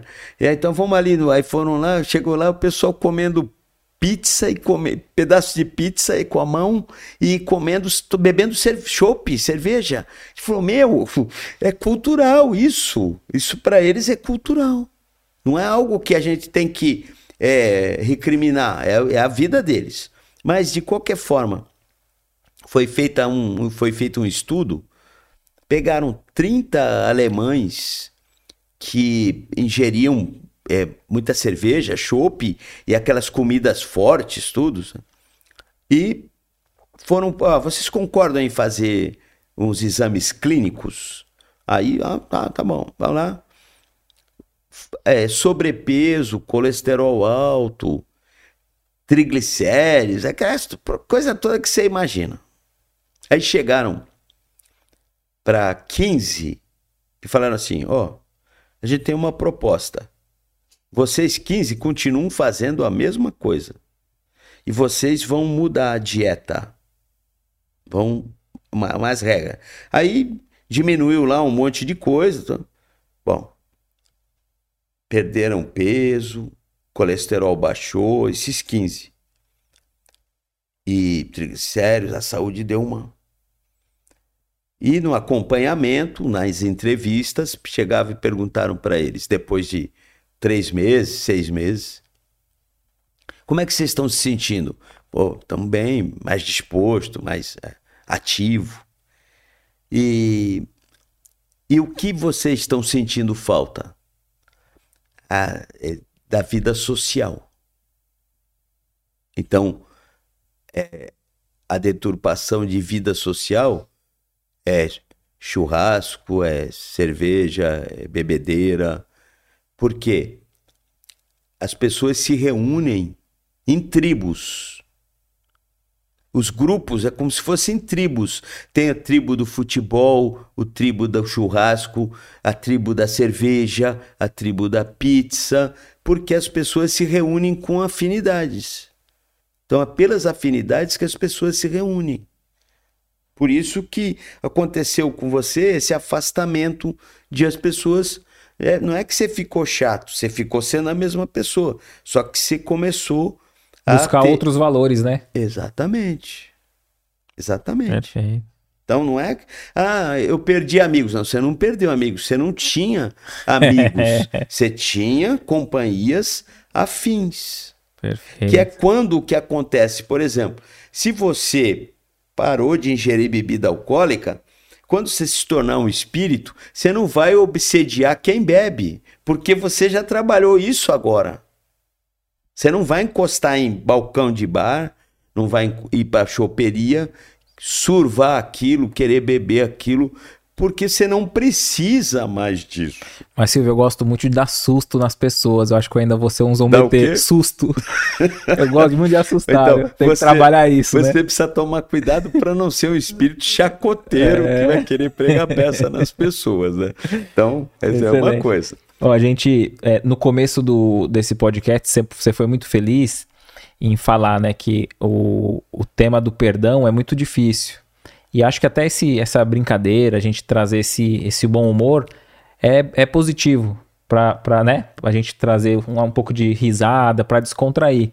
Porque a gente sabe que nessa questão do perdão, tem muito trauma profundo, né? Sempre que a gente fala sobre o perdão, depois a gente vê nas redes sociais, né?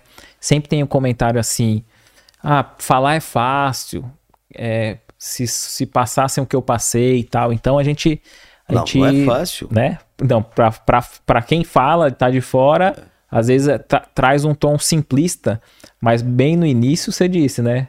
Não é, não é, um não é nenhum tema fácil, né? Então, mas em Mateus está o seguinte: isso aqui é do Chico Xavier por Emmanuel.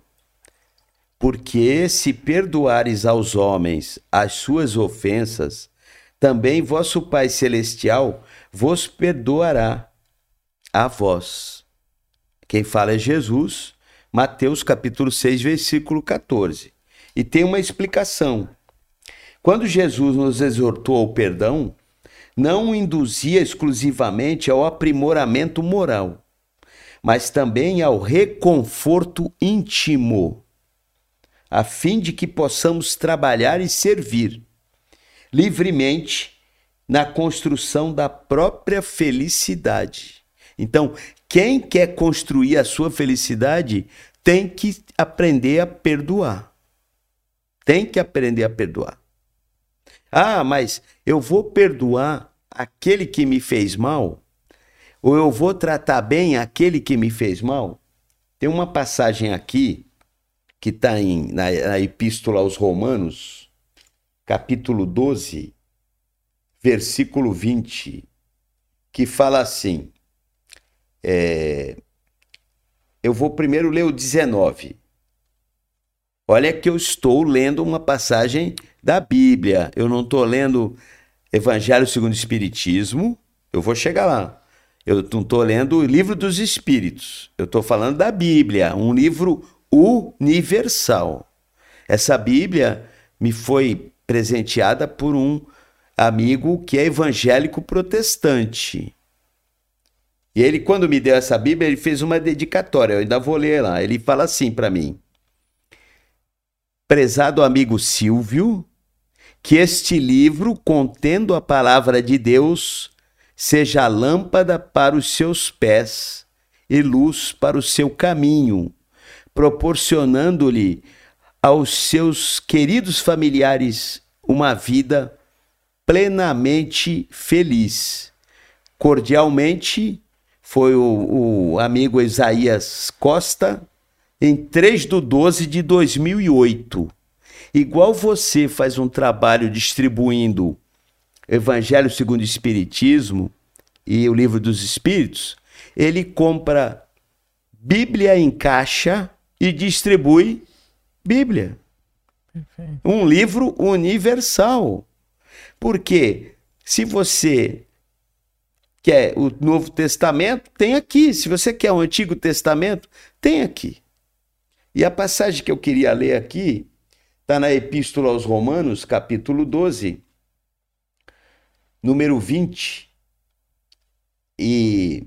Você ia ler do 19 em diante, hein? Hã? Você ia ler do 19, né? Eu vou ler a 19 antes para que possa entender. Não vos vingueis a vós mesmos, amados, mas dai lugar à ira, porque está escrito: A mim me pertence a vingança, eu é que retribuirei, diz o Senhor.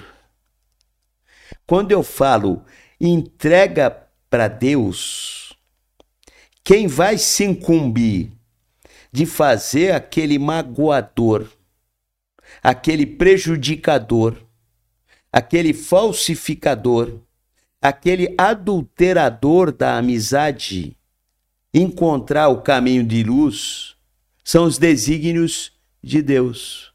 Não cabe a gente. Entrega para Deus que ele se incumbe de tudo.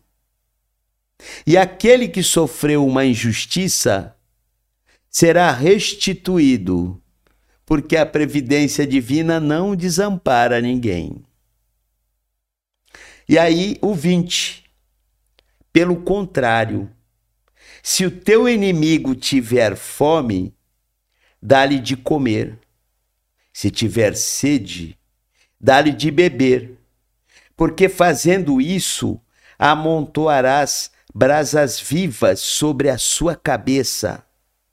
Não te deixes vencer do mal, mas vence o mal com o bem. Se eu me vingo do meu inimigo, eu me torno igual a ele. Eu tenho que vencer no mal, não no bem. Eu tenho que vencer no bem, não no mal. Não deixar o mal me vencer. Senão eu vou me igualar a ele. E se eu tratar o meu inimigo bem, eu vou criar um braseiro na cabeça dele que ele vai dizer assim: Meu, eu prejudiquei essa pessoa. Eu passei para trás essa pessoa, eu traí essa pessoa, eu causei um prejuízo para essa pessoa e agora ela está cuidando de mim. Deu para entender isso? O quanto isso incomoda? Então, eu já diria uma coisa: nem que seja por vingança, perdoe. Porque se você perdoar, você já está se vingando da pessoa. Melhor vingança é o perdão, né? É o perdão. É o perdão. Ah, mas eu vou esquecer? Não. Ninguém está falando que vai esquecer. Tá nos benefícios aqui, que eu ainda vou falar dos benefícios. Não sei como é que tá o nosso tempo aí. Não, tá tranquilo, ah, tá vamos, bom. fica então, à tá vontade. Bom. Você falando agora, eu, eu pensei assim, é, porque às vezes a gente não tem noção de que guardar mágoa e ficar revivendo aquele momento na nossa mente é como se a dor viesse de novo, né? É como se a gente sempre trouxesse é. aquele momento à tona, à é, tona. É, é, é, como se a gente é, desejasse vingança, é como se a gente é, nos algemasse com algoz. Isso. É como né? se a gente tomasse o veneno da vingança todos os dias, quando a gente lembra. Você imagina. Tem a frase que fala, né? Tomasse o veneno esperando que o outro morra, né? Isso. né? Porque você imagina assim eu estou me preparando para um evento, para uma festa, para um acontecimento, estou me arrumando, me penteando, coisa e tal, e daqui a pouco eu lembro daquilo, pronto, já me estragou o dia, entendeu? Toda vez que eu lembrar daquilo, eu vou estragar o meu dia. Vai me dar azia, vai me dar desconforto, vai me deixar mal, eu vou lembrar. Isso. É uma escolha. Por isso que eu falei, é difícil e é preciso ser muito forte. Porque os fracos são desonestos, passam para trás, causam prejuízo, traem. Porque eles são fracos, eles querem ser felizes a todo custo. Custe o que custar, ele quer ser feliz. Narcisista, né? É. O narcisista só pensa Sim. nele. O forte, não. Tudo bem, isso aí eu estou entregando para Deus. Se eu fizer igual, eu me torno igual a ele. Tinha, uma, tinha um, um amigo, ele já desencarnou. Então ele falava assim: é, Eu não acho certo. Mas ele falava assim: Bandido de todos os tipos tem que ir pro paredão. Tem que ser fuzilado. Todo tipo de bandido.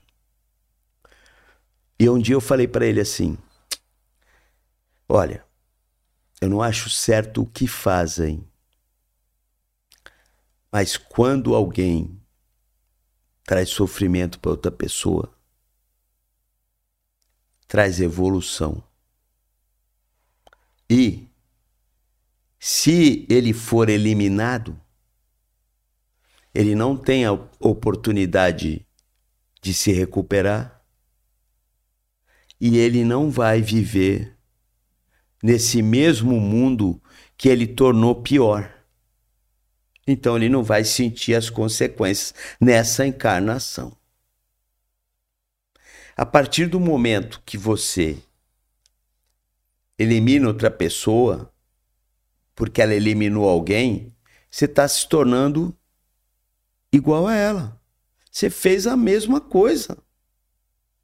Que diferença você tem daquela pessoa? Você ficou e fez igual. E isso, isso só na visão material, né? E se a gente ampliar para a visão espiritual, a gente só está transportando o problema de lado, né? Sabe porque que é- porque é- aquele que fez o mal e desencarna nesse, nessa vibração do mal vai estar com mais vantagens, né? Fora, É, é. fora da matéria física para agir no mal. É. Aí o que, que vai acontecer? Aqueles que se dizem bons, que são bons, vão desencarnar e vão ter que estar amparando do, outro lado, né? Mas o que acontece, Éder, é que assim, é muito difícil você vir falar em espiritualidade, em reencarnação, em justiça divina, em causas e, de- e efeitos, para quem está sofrendo uma dor. É difícil. Às vezes você está falando aquilo, não, não é o que a pessoa é, quer escutar. Sabe, ela pegou, não, ela não, não, eu não quero, é, eu tô sofrendo, vem me falar em, em, em, em Jesus, vem me falar em Deus, eu tô sofrendo, a pessoa não quer enxergar isso. Ela é um direito dela. Claro que hoje o problema, a traição, a- o, a- o prejuízo, ele é do tamanho de um elefante. Aí a gente vai dormir, quando a gente acorda, ele é do tamanho de um leão.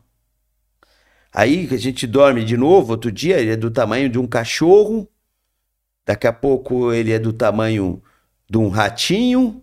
E daqui a pouco o problema é uma formiguinha, a gente está tirando de letra.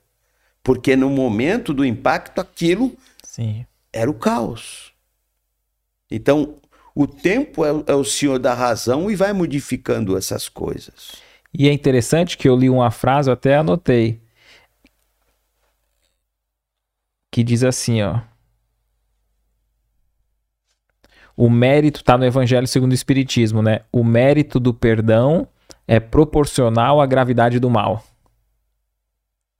O mérito do perdão é proporcional à gravidade do mal, Sim. né?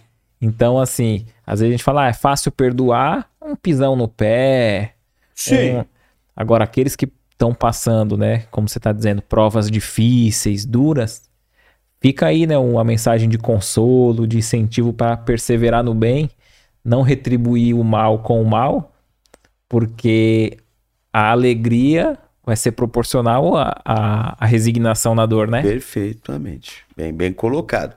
É fácil perdoar coisas pequenas. É fácil. Ah, tá perdoar, te perdoo.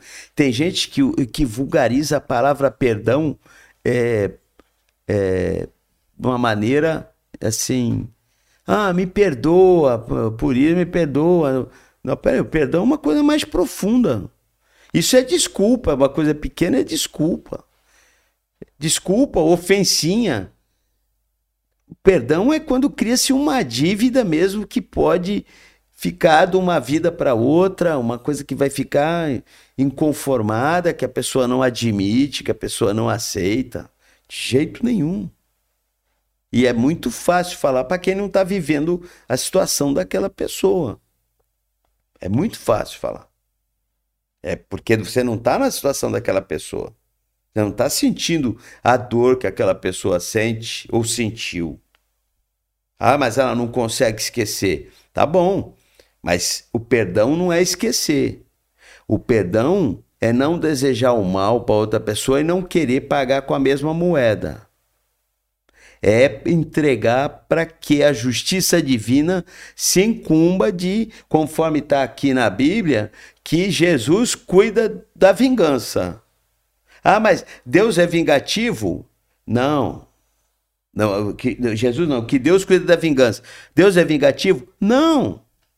É que é assim, causas e efeitos. Se a cada qual, segundo as suas obras, uma pessoa que só fez coisa boa, ela só vai receber coisa boa. Uma pessoa que só fez coisa errada, ela só vai receber coisa errada. Não é o fato de eu ter uma religião, ah, é, eu me converti, eu sou cristão, eu estou perdoado de todos os. Ah, vai ficar por isso mesmo?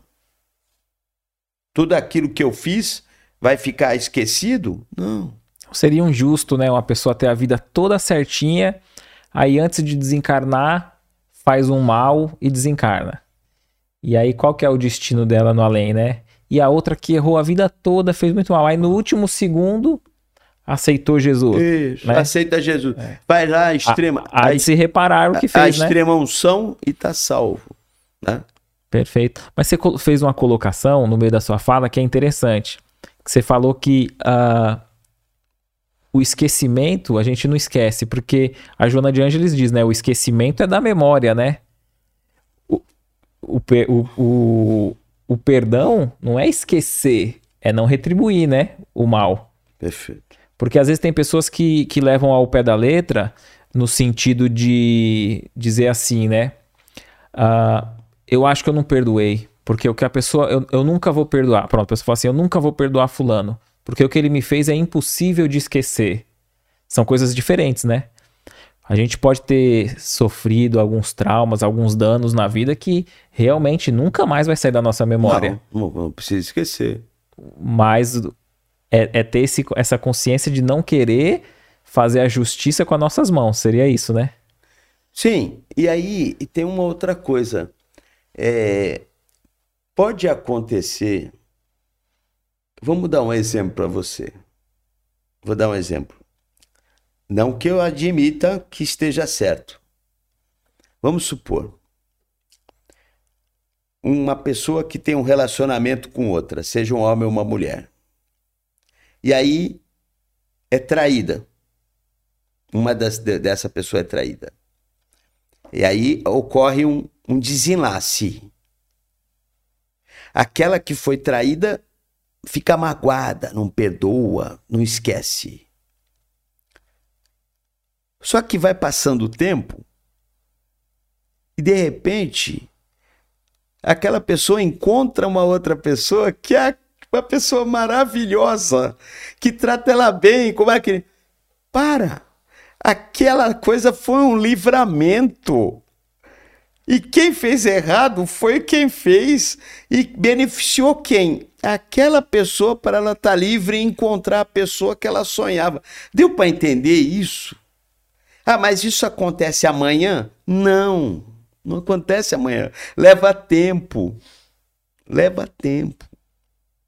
Perfeito. Leva tempo, não é a hora que a gente quer. A pessoa, ah, eu tô sozinho, não aparece ninguém. Calma. Às vezes a pessoa tá do lado, tá do lado e a pessoa não tá enxergando. E tem uma frase que diz assim, né? É, não corra atrás das borboletas, né? Cuide das, do seu jardim para que as borboletas é. venham, né? Às vezes a gente tá deixando de cuidar de nós. Perfeito. Né? Procurando. E, e quando a gente se ama, cuida da gente, as coisas acontecem, né? Sim. Deixa eu ler mais um, uma, um parágrafo da, da, da mensagem do Perdão Sempre do Emmanuel. Se desejamos a paz com os vizinhos, tratemos todos eles com a bondade e a distinção com que desejamos ser tratados. Se desejamos a paz com os vizinhos, tratemos a todos eles com a bondade e a distinção que desejamos ser tratados. Então, quem quer paz com o vizinho, não vai pôr som alto, não vai fazer batucada, não vai fazer escarcel, bagunça, às vezes briga que perturba a vizinhança. Porque se você não quer aquilo, não faça para as outras pessoas. Isso está muito ligado ao livro Sinal Verde, daqui do, do, do, do André Luiz. Tá Perfeito. Tá certo? Então, bom, eu quero agora começar a falar aqui um pouquinho é, dos benefícios do perdão. Isso é científico. Foi publicado no jornal é, em 2011. Segundo um estudo feito em 2011 e publicado no jornal Medicine, pessoas que costumam perdoar apenas quando o outro pede desculpa, tem uma expectativa de vida menor do que os que perdoam incondicionalmente. Olha que interessante.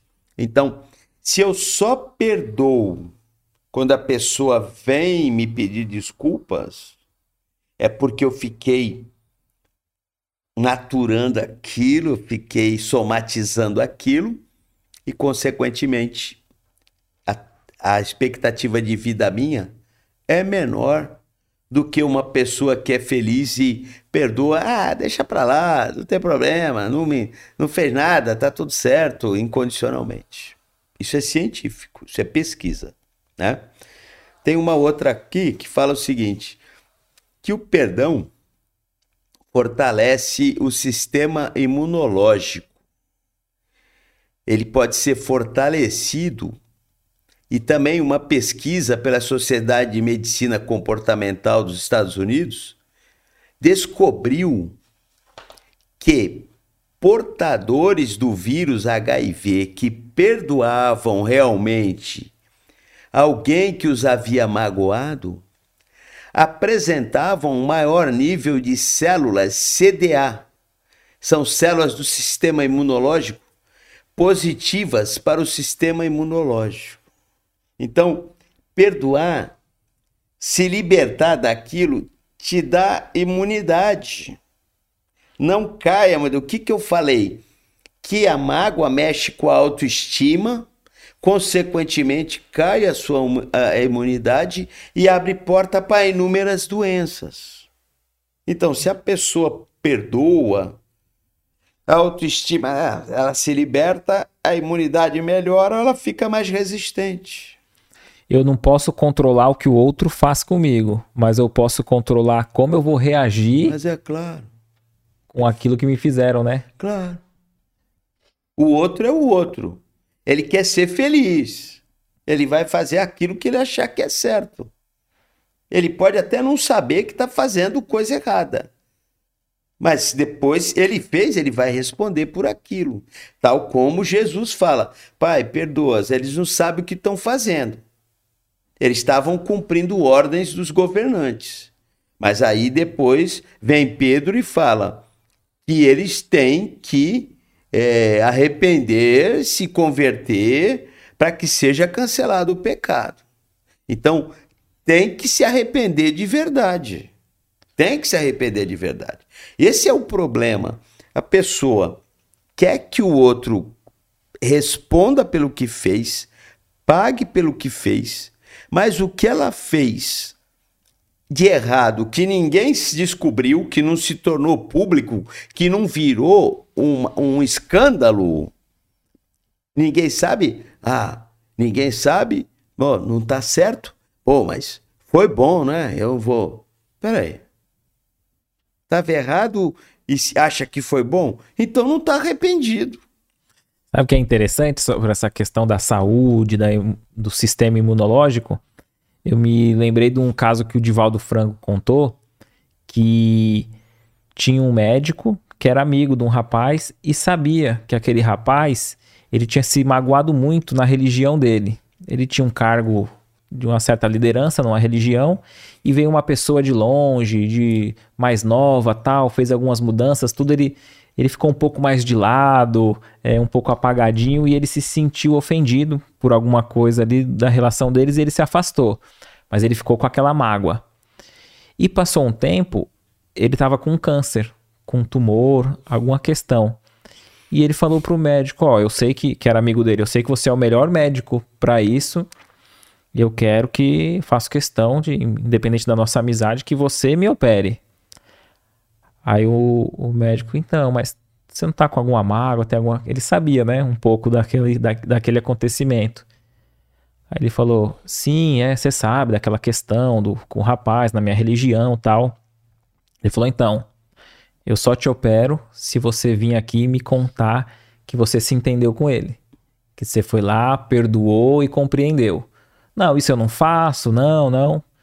Passou um tempo, ele ia, insistia e ele não tinha coragem de, de se operar com outro. E o médico falou: não adianta, se eu te operar agora, não vai resolver. Aí ele falou: só quando você ir lá, se entender, pedir perdão, perdoar e, e, e diluir isso daí. Aí o cara foi relutante, foi lá e fez. Foi lá, conversou com o rapaz, viu que o rapaz não fez de propósito, foi as circunstâncias, se entenderam. Ele acabou até se reaproximando daquele local. Passou um tempo, ele foi, contou para o médico, amigo dele, o médico falou: Não, tudo bem, vamos marcar aqui uns exames, tal, tal. Passou um tempo, quando ele foi lá fazer os exames, eu não tinha mais nada. Ele falou: Não precisa nem. Sem operar. Sem operar. Não precisa nem operar. Veja, veja Éder, eu vou falar uma coisa. Eu não sou médico, então é um assunto que eu não, não, não faço questão de conversar. Mas certa vez eu fui fazer uma, uma palestra sobre é, medicina psicossomática. E cada tipo de doença que se manifesta está relacionada à nossa condição emocional. Então, uma garganta inflamada tá ligado a alguém que reclama muito ou que não, alguém que não fala e, e se fica aguardando. É, um, um, um câncer nessa região pode ser algo voltado a sentimento, é, é, de mágoa, de rancor que está ali. Só fazer um parêntese, me perdoa. Pode ser, né? Para que a gente não faça aquele, aquele erro de ser julgador isso, eu não, eu, né? eu, da, eu enfer, não, da, da isso, enfermidade alheia. Porque às vezes a gente. Aí, aí surge alguém próximo ao nosso redor com, com um câncer, com essa enfermidade, em vez de acolher, ó, tá vendo? Tá com mágoa. Não é, exatamente, não é isso, né? É, sim, exatamente. Sim. E eu não gosto de, de, de, Por isso que eu não gosto isso. de falar sobre isso. Isso. Se, bem que, que, que cientificamente está sendo estudados sim. e há fortes indícios. Sim, fortes sim. Como uma possibilidade, né? Isso. Isso. Então, como eu já te falei, eu já vi espíritas atuantes é, morrerem de câncer. E eu falei, para mim, eu fiquei surpreso, né? E eu, eu, a causa, eu falei, meu, como é que é isso? O cara fazia um trabalho e de repente, então tem coisa errada aí, né? Então, por isso que eu não gosto de afirmar. Mas, por exemplo, é, numa das. Então, é, é cada doença um, um, um, estado, uma condição da psique de cada um. Um exemplo, por exemplo, um outro exemplo. Tá? Na, quando eu pesquisei para fazer, a, a pessoa sofre de hemorroidas. Ah, mas ah, é problema de circulação, ou seja, é sintoma de pessoa que acha que tem que carregar o mundo nas costas, que todo mundo depende dela, que se ela faltar, tudo vai parar, tudo vai. Então, aquela fa... cria uma pressão e acaba causando isso. Aí quando você fala assim, poxa, mas isso é comprovado? Quem é médico psicossomático diz que é. Eu não vou afirmar, eu não tenho formação acadêmica para isso. Mas é coisa para se pensar por que, que essas manifestações acontecem nos, nos organismos das pessoas. Que é para se pensar. Claro que também há quem diga que existem doenças que são doenças de resgate, de, né? E como é o caso, por exemplo, você pega uma criança que acaba tendo um câncer e você vai dizer que, que é dessa vida que ela trouxe aquilo. Você entendeu? Não dá para. Ainda tem muita coisa que a gente não consegue desvendar.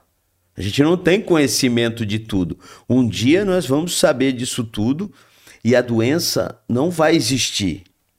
Mas é, Dr. Bezerra de Menezes já falava e a Organização Mundial de Saúde fala: não existe doença, existe o indivíduo doente.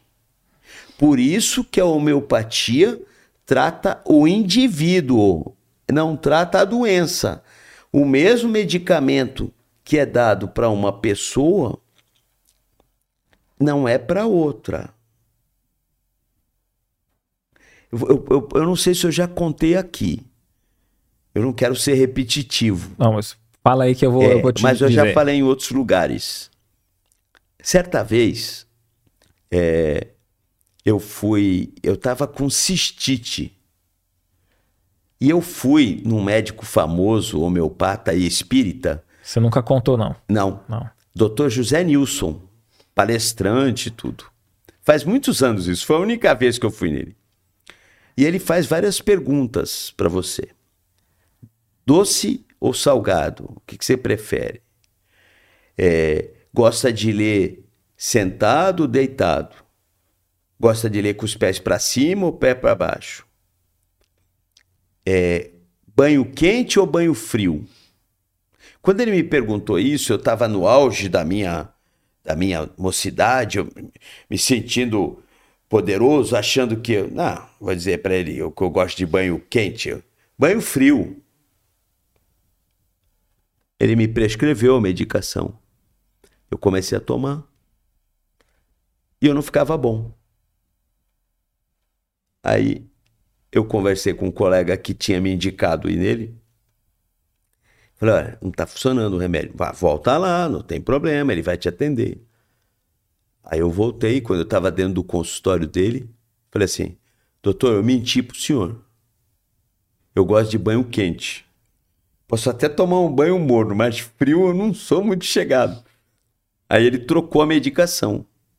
Em uma semana eu estava curado. E eu fui contar isso para um amigo meu. E ele falou assim: Poxa, já aconteceu comigo. Ele perguntou: Você gosta de ler sentado ou com o pé para cima, deitado assim?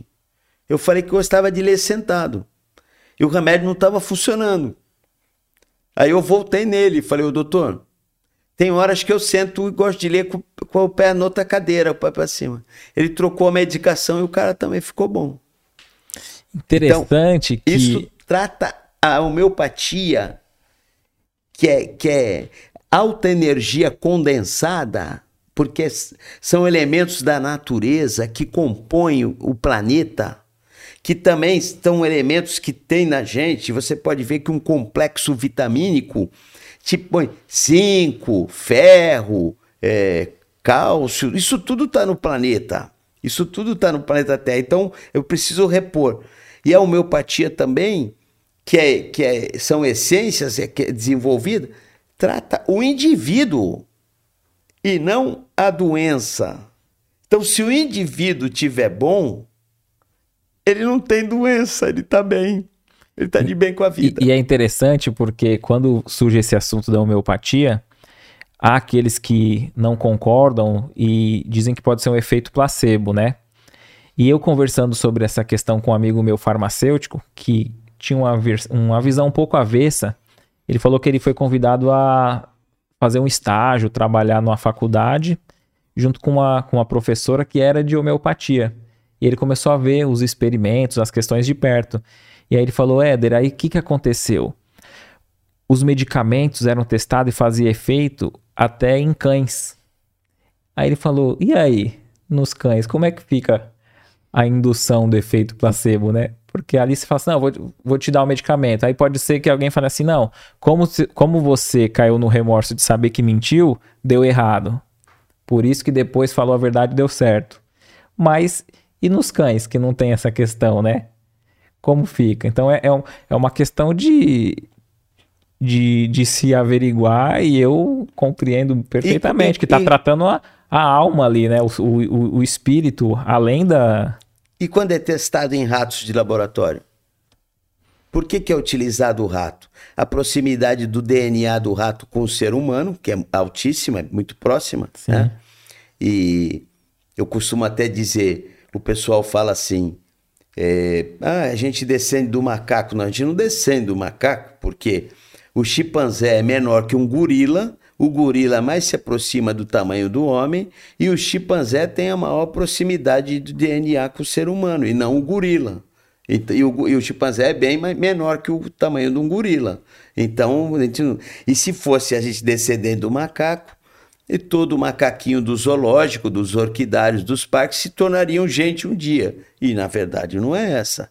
É bem diferente, mas o rato, ele, ele completa como se ele completasse o ciclo de vida a cada 22 dias. É como se fosse um ano para gente. Então, com isso, te dá a resposta da medicação rápida, para você saber como vai funcionar no ser humano. Perfeito. Mas os, os próprios, a, a, essa próprio desenvolvimento de tumores já foi feito em rato, maltratando o rato, deixando de uma maneira, tratando uns bem e, e outros judiando de um jeito assim, é, criando, vamos supor, supostas mágoas neles, eles acabavam é, desenvolvendo tumores com mais facilidade. Porque é muito comum é, tumor em rato, é muito comum, né? Porque como eles acabam é, vivendo, como é que eu vou te falar? A cada 22 dias é como se fosse um ano. Então, um ciclo de vida de um rato, é, dois, ele vai durar dois anos, dois anos e meio, pode chegar até uns quatro. Há quem diga é, que se a pessoa viver 100 anos, ela vai desenvolver algum tipo de câncer. Isso tem uma pesquisa nisso, algum tipo de câncer. Então, o rato, teoricamente, se ele viveu uma, com muita longevidade, ele vai acabar desenvolvendo algum tipo de tumor. Então, é, isso é científico, isso é estudado. Né? Mas quando eu falo de quem não tem, que sofreu um escândalo, eu posso dizer para você que eu conheço pessoas bem idosas que nunca tiveram câncer. Eu conheço um monte de pessoas, várias pessoas com muitos anos, que nunca sofreram um assalto. Então, eu, eu, por isso que eu digo, não vai acontecer o que não tem que acontecer. Mas o que vai acontecer, tiver que acontecer para aquela pessoa, por algum motivo, para um aprendizado, por um resgate, vai acontecer. Perfeito. Você tava, a gente estava comentando, né? E tinha surgido anteriormente a questão de ah, a gente compreende que a gente teve várias existências, né? E às vezes alguém nos faz um mal, mas na verdade a gente está como vítima ali, mas a gente só está pagando, estamos resgatando, né? É, e às vezes a gente não sabe se a gente iniciou aquilo em outras existências, né? Mas é por isso tem quem não acredita nisso, então se torna difícil falar. Isso, então aí o que, que eu ia dizer? Também tem essa questão, aí era o ponto que eu queria chegar. que às vezes a gente prejudica alguém nessa mesma existência e de forma inconsciente, nem percebe, né? Esses dias eu estava me recordando que aqui nesse espaço físico né, do nosso projeto, anteriormente, lá no fundo, tinha eu tinha um pé de, de goiaba, né? Beleza. Aí é, tinha um amigo meu que ele mora vizinho do fundo aqui, né? E ele tinha me pedido um livro, esses que a gente distribui do Evangelho. Eu fui até a casa dele, bati lá, perguntei por ele. Aí saiu uma senhorinha, ó, eu sou, eu sou a avó dele, mas ele não tá, né? O que seria? Eu posso ajudar? Eu falei, não, é que eu queria trazer esse livro que eu, que eu fiquei de, de dar para ele, e eu sou seu vizinho. Eu sou aqui do lado, né? Onde a gente. Essa casa que tá reformando aqui, que agora a gente tá construindo, ela. Ah, então aqui você vai construir, então. E esse pé de goiaba? Não, esse pé de goiaba a gente já vai, vai cortar. Ela, graças a Deus, eu não aguentava mais varrer essas folhas suas aqui no meu quintal. Aí eu oh, pedi desculpa, né? E, e eu fiquei refletindo, foi uma lição para mim, né? Eu falei, olha que curioso, eu tinha o meu pé de goiaba, colhia minhas goiabas ali tranquilo, nunca me passou pela cabeça que o vento levava as folhas secas, sujava o quintal da, da senhorinha, e ela ali sempre varrendo, limpando, limpando, me detestando por isso, né?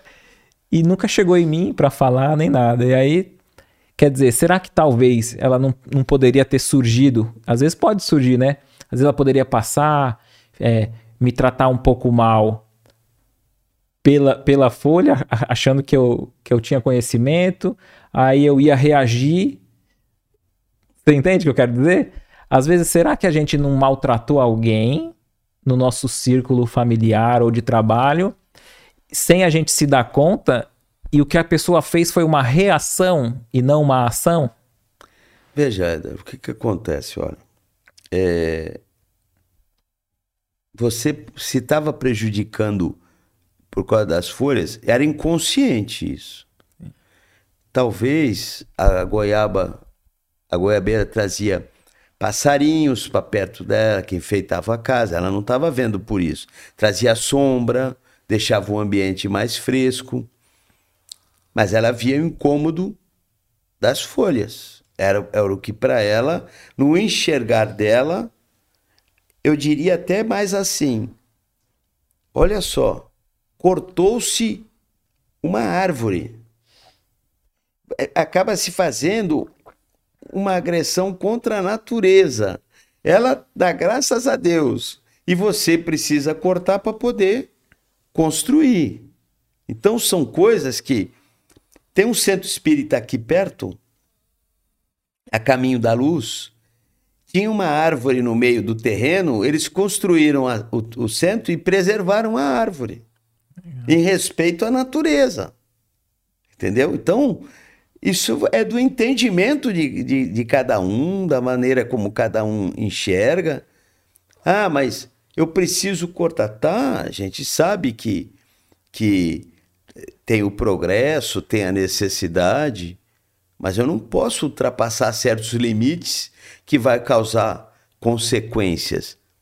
Essa, essa distorção, não a, não a sua goiabeira, mas essa distorção que a gente está vendo no clima, faltando chuvas em algumas regiões, chuvas em outras, isso está relacionado ao desmatamento que acontece principalmente na região amazônica, que vem lá da Cordilheira dos Andes, aquelas camadas de ar que traziam as chuvas para certas regiões e hoje está tá em região de seca.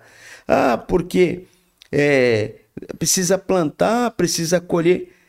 Eu já te falei que tem alimento para toda a humanidade, tá? Mal é distribuído isso daí.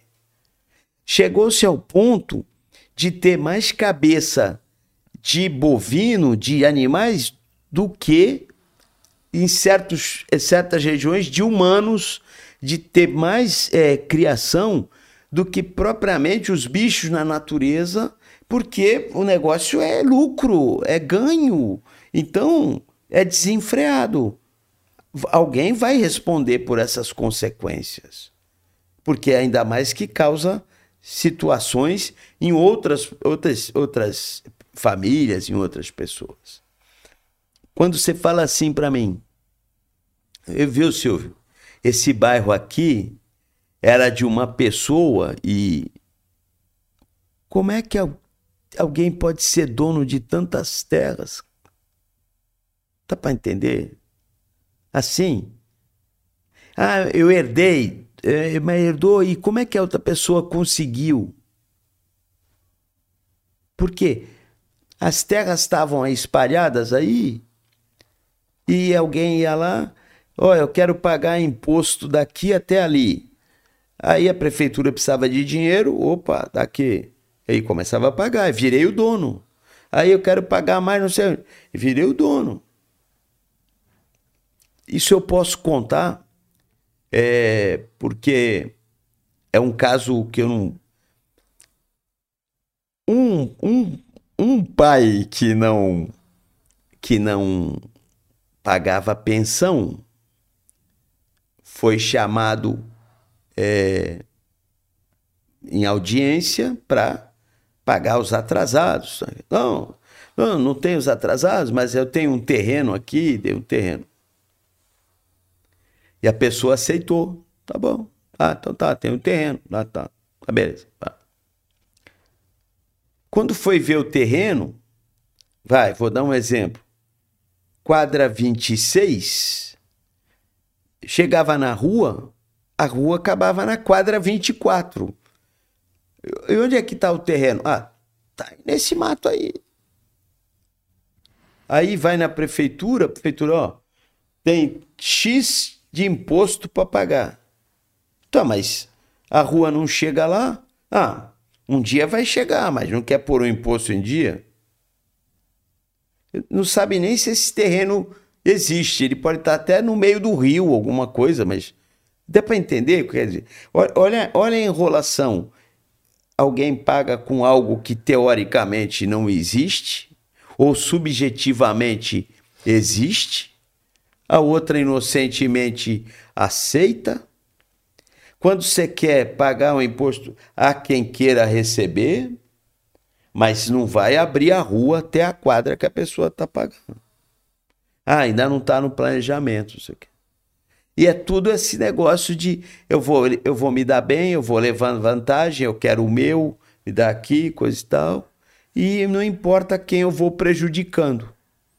Um prejudica o outro dando algo que não, não tem valor, um outro aceita inocentemente, coitado. Ah, mas tem alguém injustiçado? Não. Está sendo aquilo que tem que. Cada receber. um está recebendo o que merece ali. É. E o causador do mal, ele contrai o débito, né? A vítima está sempre pagando, né? É, o Chico vou... falava isso, né? Assim, é, é, pô, meu filho é, sofreu, foi até assassinado tal. Aí ele, ele trazia essa visão, né?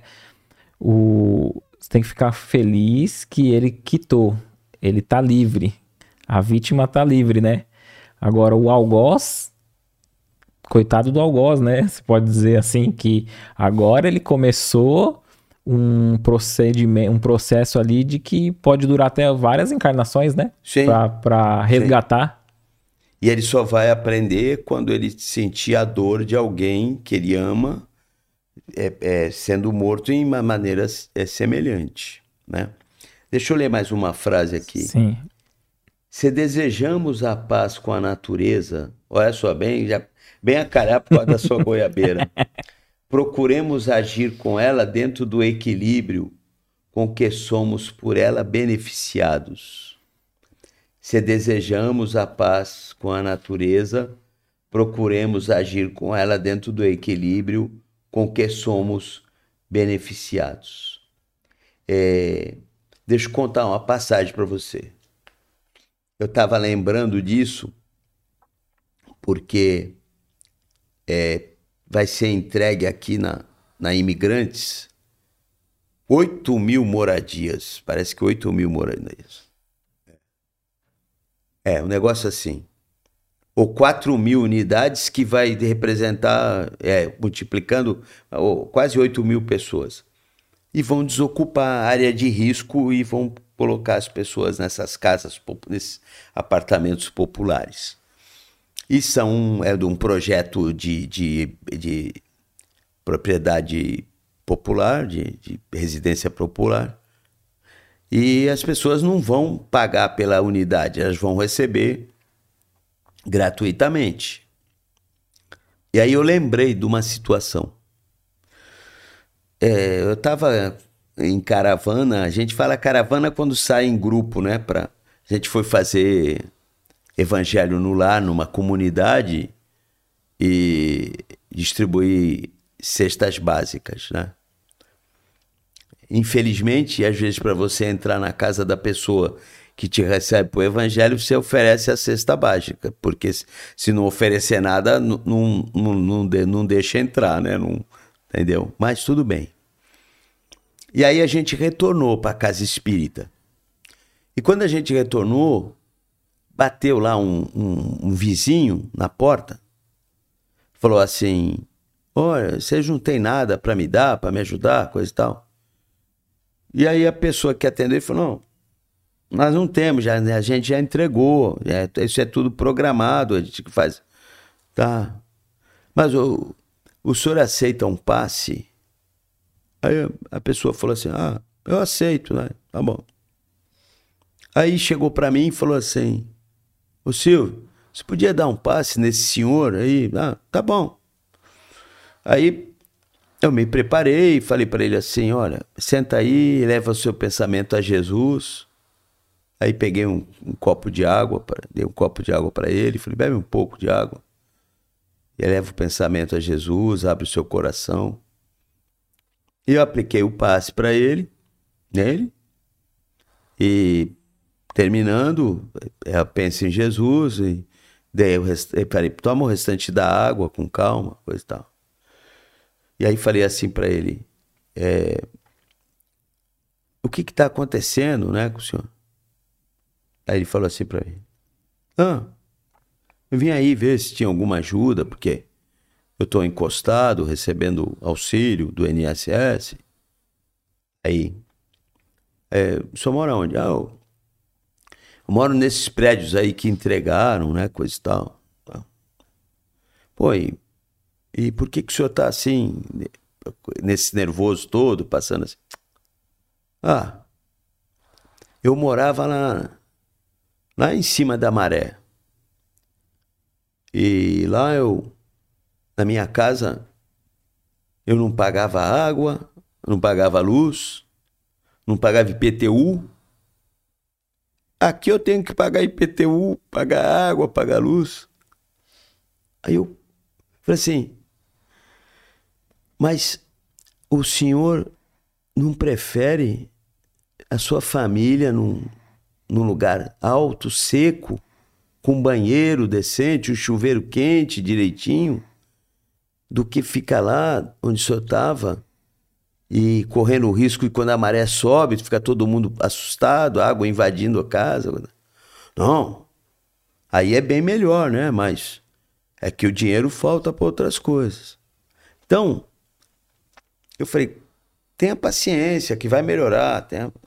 Então eu fico pensando assim, caramba, queria, eu não pago nada, vem tudo Aí vem uma oportunidade de uma condição melhor para todos, um lugar seco, alto, ah, um prédio, uma, propriedade dele, dele. Só que um prédio precisa pagar condomínio, precisa pagar a luz, talvez alguém para fazer a limpeza do prédio, recolher o lixo, sei lá. E vai ter um reloginho que marca a água e marca uh, o consumo de, de água, de às vezes do, do, do, da eletricidade, até do gás, depende. E aí a pessoa começa. Entendeu? Porque todo mundo quer ser feliz, todo mundo quer se dar bem, todo mundo quer estar tá numa boa, independente do que vai ter que fazer. Quanto, quanto mais a gente cresce, mais aumenta as responsabilidades, então? Quanto mais você tem um trabalho que te remunera, vai aumentar as tuas obrigações. Vai aumentar as tuas obrigações. Ah, mas eu, eu vou ganhar pouquinho. Tá bom, vai ganhar pouquinho, faz um servicinho que né, só depende de você. Você quer ampliar, você quer crescer, vai aumentar as suas obrigações. Perfeito. Ô Silvio, deixa eu te perguntar. E sobre a questão é, do auto perdão? Porque às vezes a gente fala sobre perdoar o outro que nos fez mal, e aqueles que cometeram mal e de repente é, passa um tempo na vida, aí compreende que aquilo que fez foi duro. Como, como trabalhar isso se a gente não tem o outro para pedir perdão, talvez, em alguns casos? É, é, é somente eu comigo mesmo, né? Como... Então, eu ia chegar nisso, mas vamos lá. Eu posso posso continuar até chegar no, no auto perdão aqui. Fica à vontade. Tá bom. Então vamos lá, eu vou ler mais um trechinho aqui. Se desejamos obter a paz com os inimigos, abençoemos a todos eles como ansiamos ser por eles abençoados. Se desejamos obter a paz com os inimigos, abençoemos a todos eles como ansiamos ser por eles abençoados. É a história do tratar o outro como eu quero ser tratado. Então, se eu perdoo ele, se eu peço para Deus me perdoar, eu tenho que perdoar os outros. Ah, mas e por que, que mais? Como é que eu encerro o Pai Nosso? Não nos deixes cair em tentações, porque somos frágeis, fácil de errar. E livre-nos de todo o mal. Que assim seja.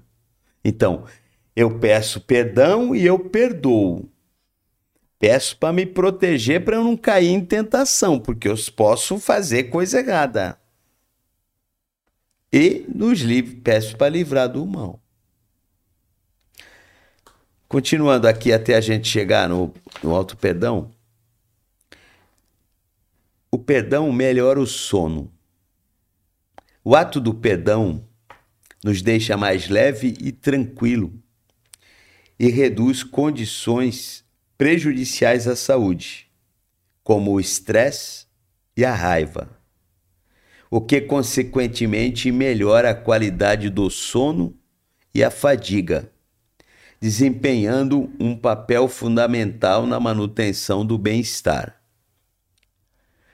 Reduz o estresse a mágoa acumulada acaba nos deixando nervosos, o que causa efeitos negativos na pressão arterial e no batimento cardíaco, enquanto o perdão faz o contrário, liberando o bem-estar.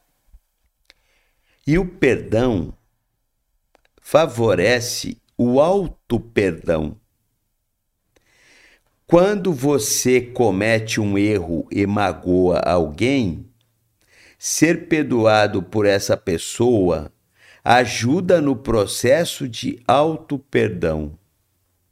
Diz um estudo do jornal Positivo Psicológico, traduzindo, assim perdoar e ser perdoado nos ajuda a deixar as coisas no passado.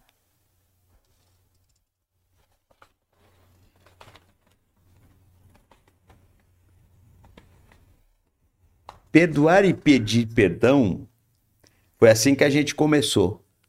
Não são tarefas fáceis para a maioria das pessoas. Isso porque fazem parte de um processo que envolve o enfrentamento de algo que te magoou, que traz raiva e ressentimento. Mas você sabia que o perdão pode trazer diversos benefícios para a sua saúde?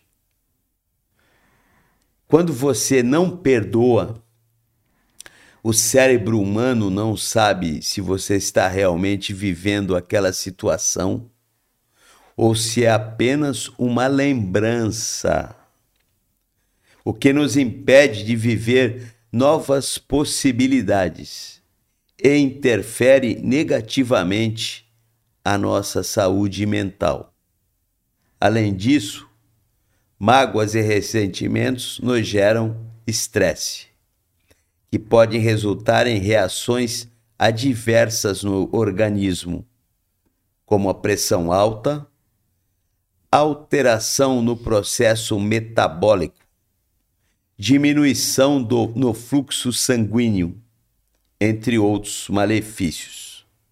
Então, se você tem o metabolismo alterado, se abre porta para desenvolver um monte de doença.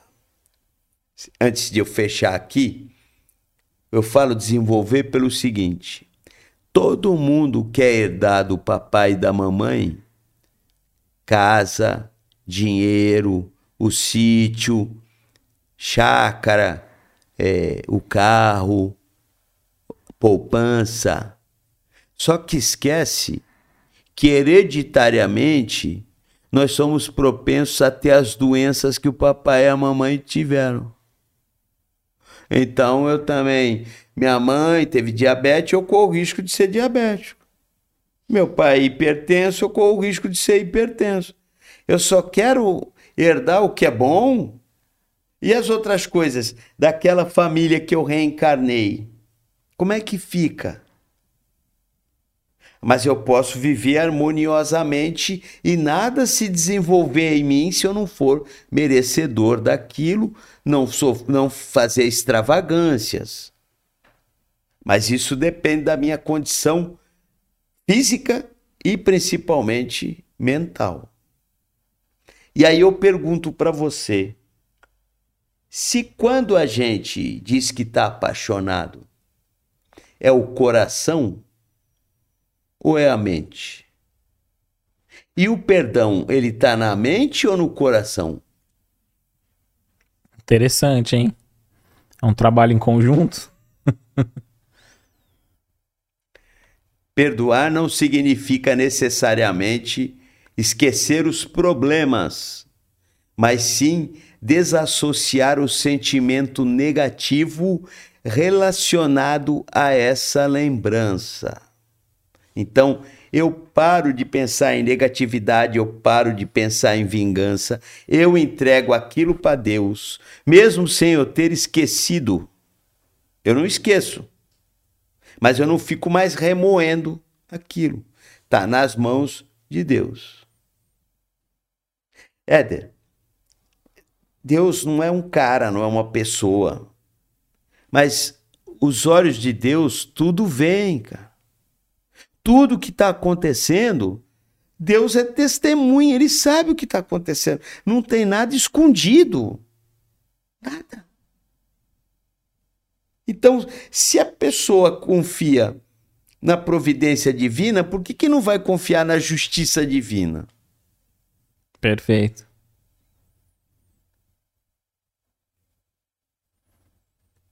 A gente quer a misericórdia de Deus, né? E, e acredita nela, né? E às, vezes, e, e, às vezes, quando é a questão da justiça, a gente, a gente quer assumir essa responsabilidade para nós, né? Sim. Exercer a justiça. Mas certo. e a misericórdia? A gente não quer exercer para o outro, né? A gente só quer pra gente, né? A gente só quer pra gente. A verdade é essa, a gente só quer pra gente. Então são coisas que é, a gente quer ser beneficiado de toda a situação, sempre. E, e a gente esquece que a gente está aqui para enfrentar os problemas. A gente está aqui para se adaptar ao mundo, não o mundo se adaptar a gente. Perfeito, excelente. Não é, não é o mundo que tem que se, que se adaptar a mim, eu que tenho que me adaptar ao mundo. Então são coisas que ou você aceita e, e, e, e, e leva, que é uma das coisas mais facilitadoras de levar a vida é a aceitação. É, Maria é o maior exemplo de aceitação. Quando o anjo aparece dizendo que ela vai gerar um filho de Deus. Você imagina um negócio desse? E ela, ok, então vou gerar um filho de Deus. Então, ela é comunicada que vai gerar um filho de Deus, é aceitação. E José, sabendo que era esposo de Maria, que Maria estava gerando, claro, eu sei que isso, não quero ir contra, é impossível é, uma concepção sem a conjunção, né? Milagre é tudo aquilo que a ciência não consegue explicar. Mas você imagina é, quantos pais criariam um filho sabendo que não é dele? Alguns sim, mas todos tem muitos que não aceitariam. E que é uma aceitação maior de Maria é depois no outro extremo, né? Você mencionou do, do, da chegada de Jesus. E ela vendo assassinar o próprio filho na, na sua frente, sabendo que ele era e é puro, inocente, o melhor ser que a gente já viu. A gente às vezes esquece dessa, dessa prova de uma mãe, né? Sim. sim. E ela não se amargurou, né? Ela não fixou a mente naquele ato, né? Depois ela passou a acolher também, né? O, o irmão X relata, né? Os... A, passou a acolher, é, João Evangelista cuidou dela, né? É. Também. E o lugar que ela ficava era, tinha uma energia assim muito forte de pessoas é, só de ir no local se curarem, né? Ainda tem lá, ainda tem lá onde ela ficou morando lá nos últimos dias, né? E então são coisas que a energia do, do lugar, né? O, o bem que aquilo, aquilo faz para a pessoa que acredita, que tem fé, acaba beneficiando, né? É, porque relata-se que a comunicação, né, a informação não era tão rápida quanto é agora. Então a fama de Jesus tinha se propagado e mesmo depois dele já ter sido morto, muitos iam para lá ainda sem saber Sim. que ele que ele já que ele já havia sido morto, né? E procurando, procurando, e, e, e os cristãos ali acabaram acolhendo é, esses que vinham em busca e infelizmente não, cê, cê não conseguiu encontrar, a, né? A história do quarto rei mago? É do. O pessoal conta no, no, Natal, né? Do. Da, do quando, da estrela, que é essa, não? Quando Jesus, quando Jesus nasce, passa a estrela e vem, vem dar o presente, os, os reis, é esse ou não? Não, é, é história. Mas é, deixa eu só contar aqui uma coisa aqui, que eu tenho aqui, que é interessante. Você sabe que a primeira morte registrada entre os seguidores de Jesus foi a de Estevão, né? Que foi é, julgado por, por Saulo, que se tornou Paulo, né? Que era é, namorado da Abigail, que morreu de desgosto porque o irmão, inclusive vai ter uma peça sobre isso aqui agora, sim. aqui alguns dias aqui no, acho que é no Palácio das Artes, sim, né? Sim. E e as últimas palavras de é, de Estevão foram na hora que ele ia ser esfoliado, né, apedrejado, que ele foi condenado a Senhor, não lhes impute esse pecado. É, Está em Atos 7, versículo 60. Com o perfeito exemplo de Jesus para nos guiar, vamos aprender a perdoar os outros, tanto durante a vida como na hora da morte. Então, ele mesmo tendo sido julgado né, pelas leis lá judaicas lá da época, perseguido lá, Paulo, eh, Saulo perseguindo eh, é, as pessoas até se converter, que é, Saulo transformando em Paulo foi o maior exemplo de conversão numa mesma vida, né? Sim. Porque de perseguidor a adorador e divulgador, né? E Estevão e a, a morte ele pede que não, não igual Jesus fez, ó, não perdoa, eles não sabem o que fazem. E, e ele pede, Senhor, não lhes impute esse pecado. Né? Então, é, isso é algo que, que a gente precisa. É, só, só na história isso é bonito, né? Só no. A gente tem que ter essa sabedoria de trazer pro, pro dia a dia, né? Esses exemplos de perdão, de amor pro, pro nosso dia a dia, né? Se conseguir, isso. se tiver força para isso, né? Suficiente. E força interior, né? é, que seja individual. Não adianta quando você quer perdoar e você vai pegar. Quando uma família toda é prejudicada, às vezes alguém acha que o causador da mazela deveria ser perdoado e os outros, não, não tem que perdoar nada, não admite, coisa e tal. Então, aí você, ou, ou, ou você, você responde por você ou pelos outros, né? Você sofre influência do meio, é o teu coração que fala ou tu tá sofrendo a influência do meio? Não, perfeito, perfeito. Ô Silvio, deixa eu te perguntar. Ainda tem algumas perguntas do público pra gente, pra gente ler e, e fazer. Tá. Tem alguma questão que, que você queira dar destaque para finalizar essa parte a gente ir para as perguntas do público? Ah, Para falar, para fechar? É, essa primeira etapa, essa segunda etapa, né? Depois a gente vai, já vai para as perguntas para ver o que, que o pessoal mandou, né? De, de, de dúvida, de questão que o Kaique e o Emerson nos enviaram aqui, né? Eu, eu vou fechar aqui, a gente vai para as perguntas, mas eu quero aqui um, um resuminho aqui.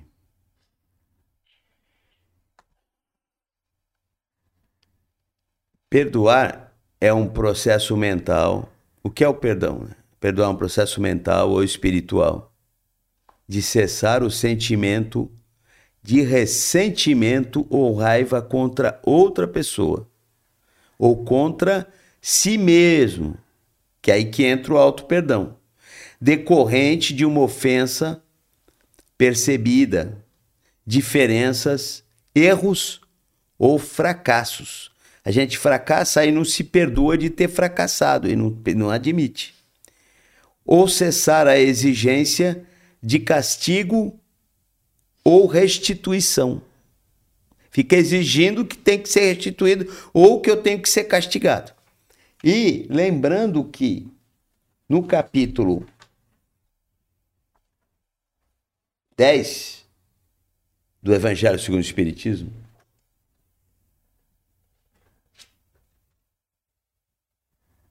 Bem-aventurados os misericordiosos. Perdoai para que Deus vos perdoe. Bem-aventurados os misericordiosos, porque eles alcançarão misericórdia. Se perdoares aos homens as ofensas que vos fazem, também vosso Pai Celestial vos perdoará os vossos pecados. Mas se não perdoares aos homens, tampouco vosso Pai vos perdoará os vossos pecados. Se teu irmão pecar contra ti, vai e corrige-o, entre ti e ele somente. Se teu ouvir ganhado, terás a teu irmão então chegando-se. Corrijo, se teu ouvir ganhado, terás a teu irmão, então irmão. Então, chegando-se Pedro a ele, a Jesus, perguntou: Senhor, quantas vezes poderá pecar o meu irmão contra mim para que eu lhe perdoe? Será até sete vezes? Respondeu Jesus: Não te digo até sete vezes, mas até setenta vezes vezes sete. Então, o que, que quer dizer?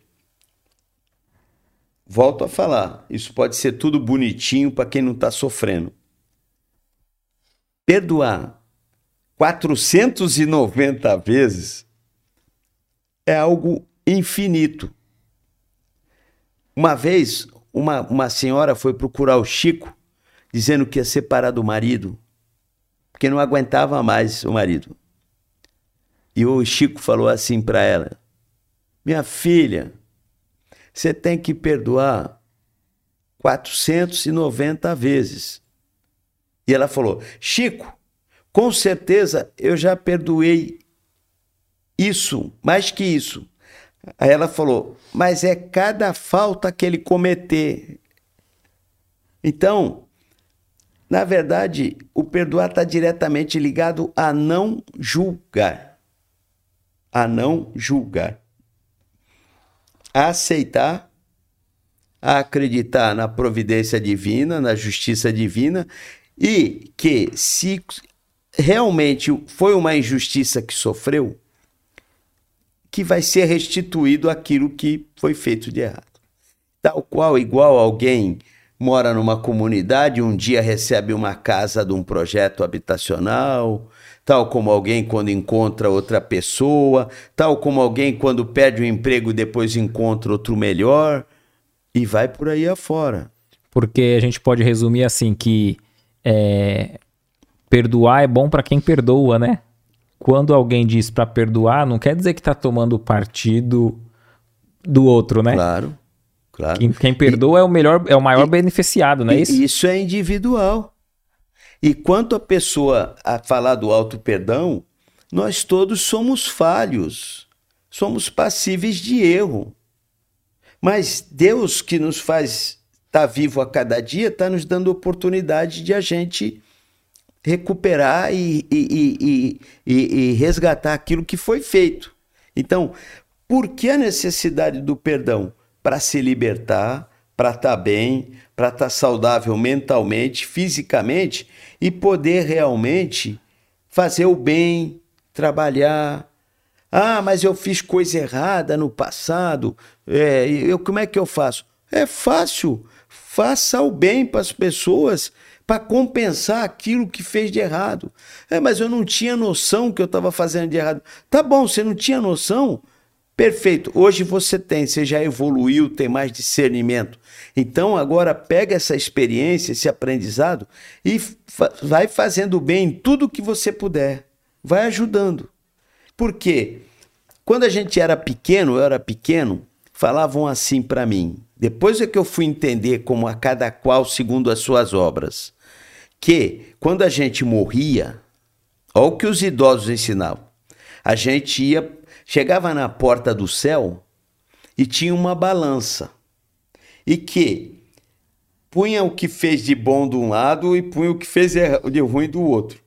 Se foi o mais pesado o que fez de ruim, ia para o inferno. Se fez o que foi de bom, pesasse mais, entrava no céu. Então aí eu fui entender o que era é a cada qual segundo as suas obras. Quando se fala do livre-arbítrio, falavam que a gente tinha um anjo da guarda do lado direito e um diabinho do lado esquerdo. O diabinho mandava fazer coisa errada e o do lado direito mandava fazer a coisa certa. Isso eu tenho livre-arbítrio, eu sigo aquilo que eu achar que eu devo fazer. Então, é necessário que haja o escândalo, mas ai de quem comete o escândalo, vai responder por aquilo. Ah, eu fiz, eu não tinha noção de que estava errado, de verdade, de coração, você não estava. Beleza, você sai fazendo o bem para compensar. Ah, mas não é para aquela pessoa, mas você vai fazer para outras no consciente coletivo, nessa energia inteligente, nessa força inteligente que vai chegar o bem até aquela outra pessoa. E assim vai todo mundo se ajudando e a humanidade vai melhorando, vai se purificando, vai evoluindo. Porque essas pessoas que fazem coisa ruim, que fazem maldade, um dia vai tudo desencarnar, Éder. Vai tudo embora. Isso não é para sempre. Aquele ditado popular, não há bem que sempre dure mal que nunca se acabe, ele é vero, é claro.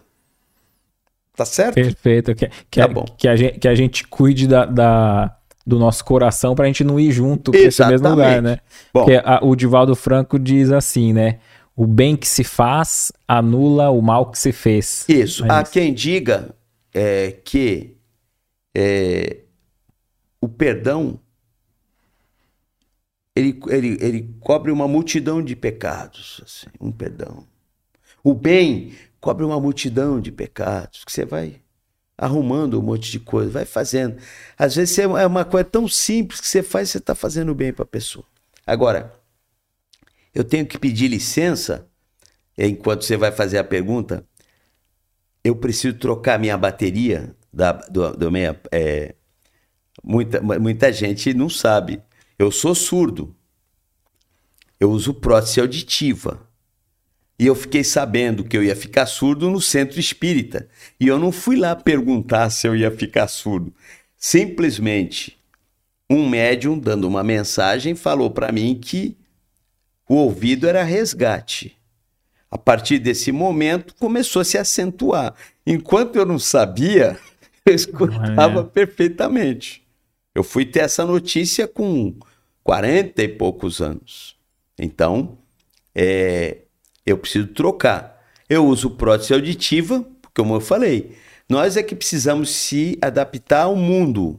Não é o mundo que tem que se adaptar a mim. E, e deixa eu te fazer uma pergunta. Você já tinha um entendimento do espiritismo? Uh, ou para você foi mais um choque assim? Desculpa fazer uma pergunta. Foi assim. Desculpa fazer uma pergunta, não sei se é uma pergunta pessoal assim, mas Não, vamos, é, acho que serve, serve de exemplo para que as pessoas que podem estar passando por dificuldades também é, compreendam e. Deixa, deixa eu explicar uma coisa.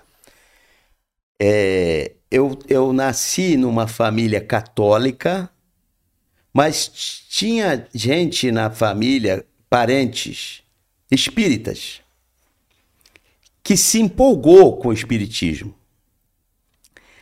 Normalmente, quando algo faz bem para uma pessoa, a pessoa quer levar todo mundo para lá. Os parentes, os funcionários, o cachorro, o gato, o papagaio, quer levar tudo, porque a pessoa gosta daquilo. Essa pessoa, meu tio, me convidou, eu, eu peguei gosto. Comecei a, me, a entender um pouco, coisa e tal.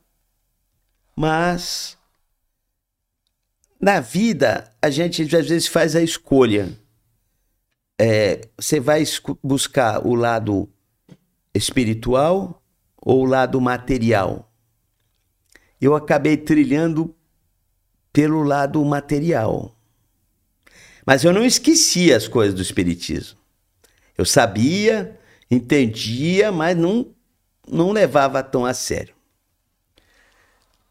Num momento da minha vida onde eu posso dizer que eu sofri uma mágoa,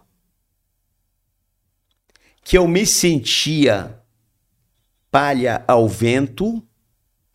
Sabe o que é palha ao vento? É que nem uma folha seca que cai de uma árvore, mas que Deus sabe que ela caiu, que o vento leva a folha para lá, leva a folha para cá, leva a folha para lá, então leva até para vizinha, né? Você vai, você leva para onde? Leva até para vizinha.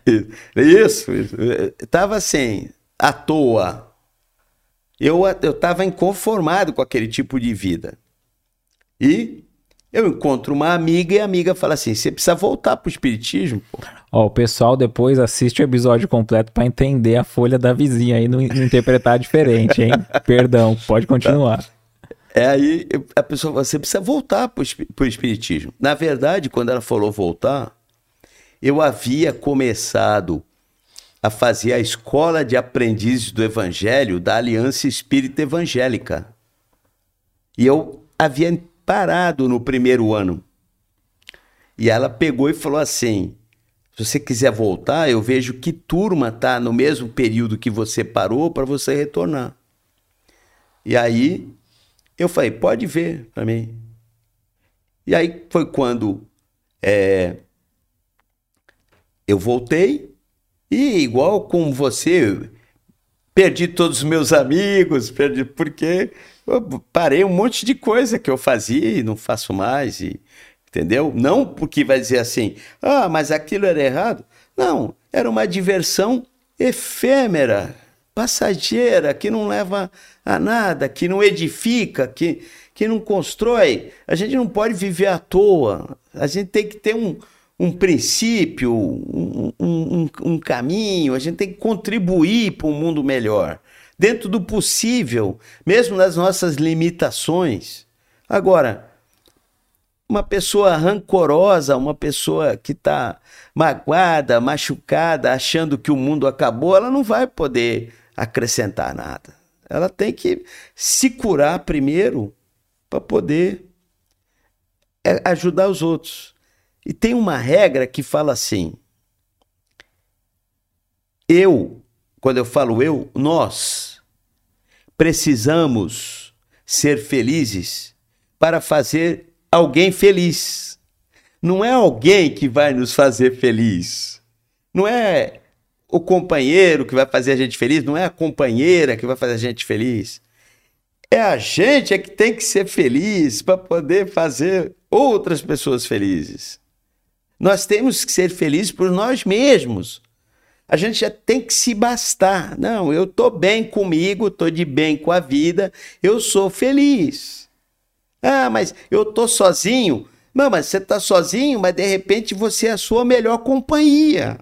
Então, fica no tempo que no tempo de Deus você vai encontrar quem tiver que cruzar o seu caminho. É assim que a vida funciona. É assim que a vida toca. E não tem coisa melhor, antes da gente entrar na pergunta, isso está no Evangelho segundo o Espiritismo, tem uma, uma recomendação do, da, da espiritualidade, que não tem coisa melhor você deitar no travesseiro à noite, ou na hora que você for dormir, se é de dia, de repente você trabalha à noite e dorme de dia, é falar assim: ah, eu tô com a consciência em paz, que eu não fiz e nem desejei o mal para ninguém. E dorme tranquilo. É isso. Porque se a gente desencarnar nesse sono, a gente não vai ser um espírito rancoroso que vai sair é, desejando mal, querendo fazer maldade. Que tipo de espíritos nós vamos ser? Que tipo de gente nós somos? Que tipo de espírito nós vamos ser? Nós vamos ser o espírito da pessoa que nós somos. Se a gente faz coisa errada como pessoa, a gente vai fazer coisa errada como espírito. Eu é, vou ler é. o último trecho e vou trocar a bateria. Tá bom. Tá bom? Se alguém tem dúvida, essa mensagem eu tenho guardado até hoje. Naquela época pouco se usava gravador e o médium sem eu perguntar nada. Era um exame espiritual, estava passando, recebendo orientação espiritual. Na, na escola de aprendizes do Evangelho, você passa por e recebe exames espirituais. O médium falou um monte de coisa, perseverança, trabalho, fé, e daqui a pouco encerra assim: o ouvido é resgate. Pronto. A partir daí, começou. E você não entendeu na hora? Na hora eu não entendi. Mas com o passar do tempo eu fui entendendo. Entendeu? Eu trabalhava na área comercial, atendia clientes, atendia telefone, dava aulas, fazia palestras, tudo no ambiente profissional. Participava de reuniões e entendia tudo perfeitamente. Quando eu soube disso, é, já fiquei meio assim, e no curso de médiums, que a Aliança Espírita tem um curso de médiums, faz parte da escola, que isso aí dá mais ou menos quatro anos de estudo, por aí, no mínimo dois anos e meio. Mas como às vezes acrescenta-se alguns estudos, é, na hora que ficava-se alguém falando atrás de mim, eu comecei a ver que eu escutava, mas eu não entendia o que a pessoa falava. Claro que para ouvir a voz da espiritualidade, nós não precisamos dos ouvidos materiais. Mas para ouvir a voz das pessoas, a gente precisa ter condição. Então, eu tenho que me adaptar ao mundo, eu tenho que poder ouvir e é, eu uso prótese auditiva para poder estar tá participando, para poder estar tá conversando. Aqui, frente a frente com você, eu consigo fazer a leitura. Mas no ambiente de trabalho, no trânsito, ou quando ouço alguém de lado, eu tenho que ter condição de estar escutando. Eu não tenho que ficar, é, fala de novo, ou fazer de conta que escutei. Isso aí que tá. Agora, se o ouvido é resgate, alguma razão tem. Se eu nessa vida não tornei ninguém surdo, ou em outra vida eu não escutava ninguém, Talvez achava que era o dono da verdade, o dono da razão. Talvez julgava sem misericórdia. Talvez não perdoava ninguém, condenava todo mundo. Ou isso, ou causei surdez em alguém. Aí vocês podem alguém perguntar: Ah, causou surdez como? Oh, de repente, eu era um empresário com uma fábrica com alto índice de barulho e não dava equipamento de proteção individual para meus funcionários. E deixei um monte de funcionário surdo. Pronto. Aí vou ter que vir surdo para saber o que é aquilo. Senão não aprendo. Ou eu aprendo a escutar, e com isso, eu precisando fazer leitura, eu tenho que olhar nos olhos das pessoas, eu tenho que olhar na verbalização das pessoas. Então, eu não tenho que achar que eu sou um indivíduo único, independente e não preciso de ninguém. Eu tenho que. É isso. Então, isso é no meu entendimento. Eu não sei o que fui, vou saber quando desencarnar, porque por enquanto só me revelaram que é, o ouvido era resgate. Em outro centro, eu escutei que se eu estava preocupado com isso, por quê? Só porque eu era um trabalhador da seara de Jesus, eu tenho que achar que eu não tenho que passar por outras dificuldades? Eu sou igual a todo mundo, independente de ser um trabalhador da seara de Jesus. Não tenho que ter benefícios nenhum, nem privilégios. E que eu também não devia me preocupar que para ouvir a espiritualidade eu não precisava dos ouvidos materiais. Então, o ouvido material eu preciso ouvir as pessoas que interagem comigo. Para ouvir a espiritualidade eu não preciso das próteses. Perfeito. Tá bom? Perfeito. Então, é, vou, vou ler mais isso, só mais uma isso. e vou trocar o aparelho, a, a, a, a bateria, para que ela tá apitando aqui. Se queremos paz com os animais, respeitemo-los como aspiramos ser respeitados por eles. Se queremos a paz com os animais, respeitemo-los como aspiramos ser é por eles respeitados. Tudo bem.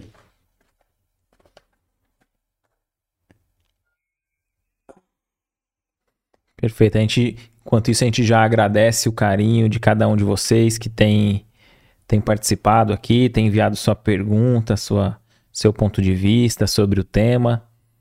É, como a gente sempre gosta de destacar, né? Nem todas as, as perguntas a gente consegue ler aqui no ao vivo, mas a gente agradece também muitos companheiros que têm conhecimento da, da, doutrina espírita que têm respondido os outros no comentário, porque se da nossa parte tem muita tarefa que a gente não consegue dar conta de responder a cada um, a gente agradece todos aqueles outros irmãos que participam aqui do podcast e acaba respondendo aquelas perguntas que ficam no ar dando uma sugestão, dando uma indicação de leitura das obras de Allan Kardec, enviando algum vídeo ou qualquer que seja a, a ação respondendo a dúvida que, que ficou no ar, né?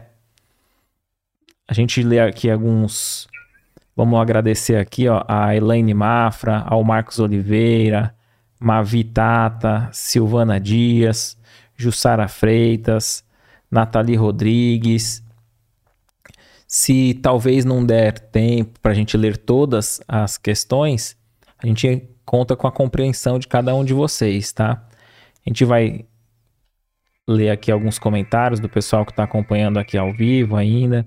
Se você está até aqui esse momento e não pegou o início desse podcast, desse episódio, lembre-se de acessar o YouTube, o nosso canal Recomeçar Podcast Espírita, caso você esteja assistindo pelo Facebook, porque lá o episódio fica salvo e você pode acompanhar ele na íntegra desde o início. Tá? Ó, a Iris Sarmento está aqui com a gente, Maria Gilde, Ermi Terezinha, Maria Célia também conosco, Cris Alves. A gente já podemos fazer a pergunta? Podemos, já, já troquei. Perfeito. Ó, a a Nathalie Rodrigues, ela diz assim, ó. Eu tenho 36 anos, perdi meu irmão. Hoje tem 43 dias, né, que ela perdeu o irmão. Meu irmão faleceu com 35 anos e sofremos na mão de nosso pai por 31 anos. Meu pai disse no início deste ano que queria meu irmão morto. É, eu não gosto de meu pai e depois que meu irmão faleceu, eu não suporto nem ver ele. É, primeiro a gente é, sente muito pela dor da perda, da saudade, né?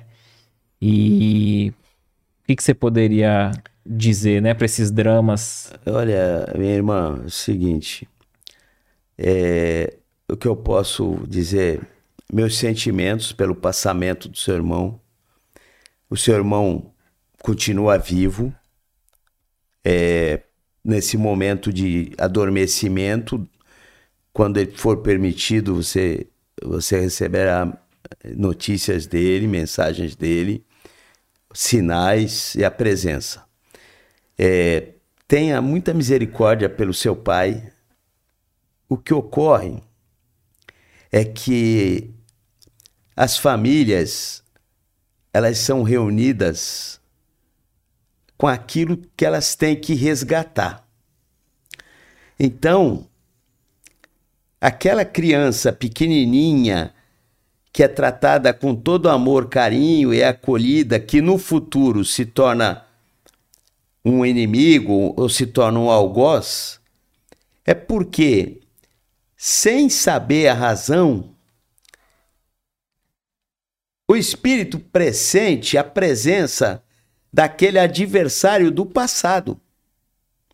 E quando manifesta essas coisas ruins, verbaliza que prefere é, a morte, que prefere o passamento, porque não perdeu uma oportunidade de fazer prevalecer o verdadeiro amor.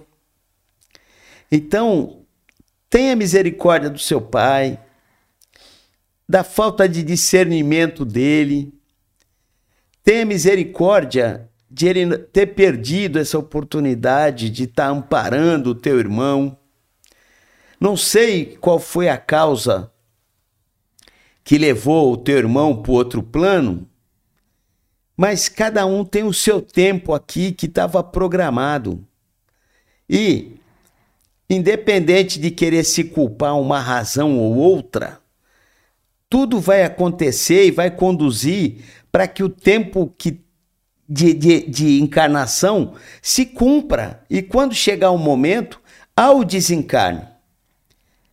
Muitas vezes achamos que a pessoa precocemente foi embora, mas ela veio completar um tempo de outra vida. E ela precisava viver essa experiência, tendo você como a sua irmã e tendo seu pai como genitor dele.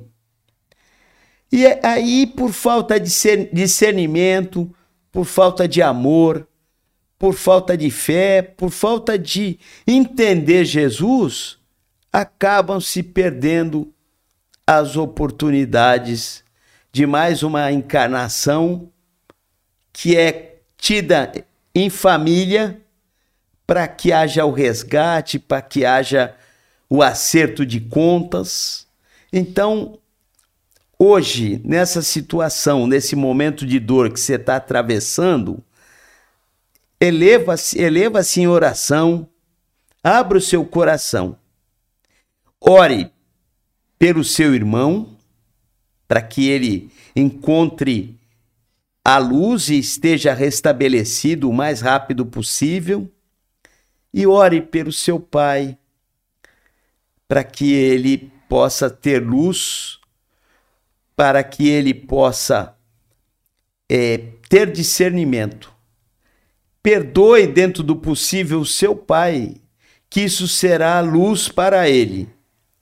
Ele não é o seu pai à toa. Você não é filha dele sem razão. E o seu irmão também não nasceu nessa família por acaso. Isso foi um reencontro que vocês tinham que ter esse convívio e procure você na sua busca no seu entendimento, procure respostas em livros sérios. Não se atente somente a romances espíritas, mas busque esclarecimento no Evangelho segundo o Espiritismo, busque o esclarecimento no Livro dos Espíritos. Obras sérias, feitas com responsabilidade e orientadas por espíritos de luz. E aos poucos, a irmã irá receber toda a luz e irá se descortinar, e toda a verdade irá se desvendar, e a irmã vai entrar no entendimento. E não se surpreenda se o seu pai um dia não lhe procurar chorando em arrependimento e também lhe pedindo perdão.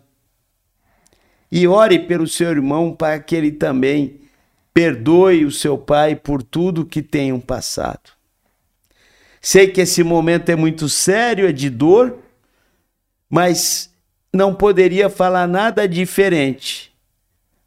Exercite a sua fé e procure entender que se até Jesus pediu que Deus perdoasse aqueles que o estavam crucificando, se até Estevão pede para Deus não atribuir o pecado àqueles que o estavam martirizando, por que, que a irmã, muito mais evoluída em outros tempos, não vai perdoar a falta de entendimento do seu pai? Talvez uma vontade, um orgulho, uma vaidade, lembrando que ainda a humanidade está muito presa ao materialismo, está muito presa a situações onde a vontade masculina é que prevalece.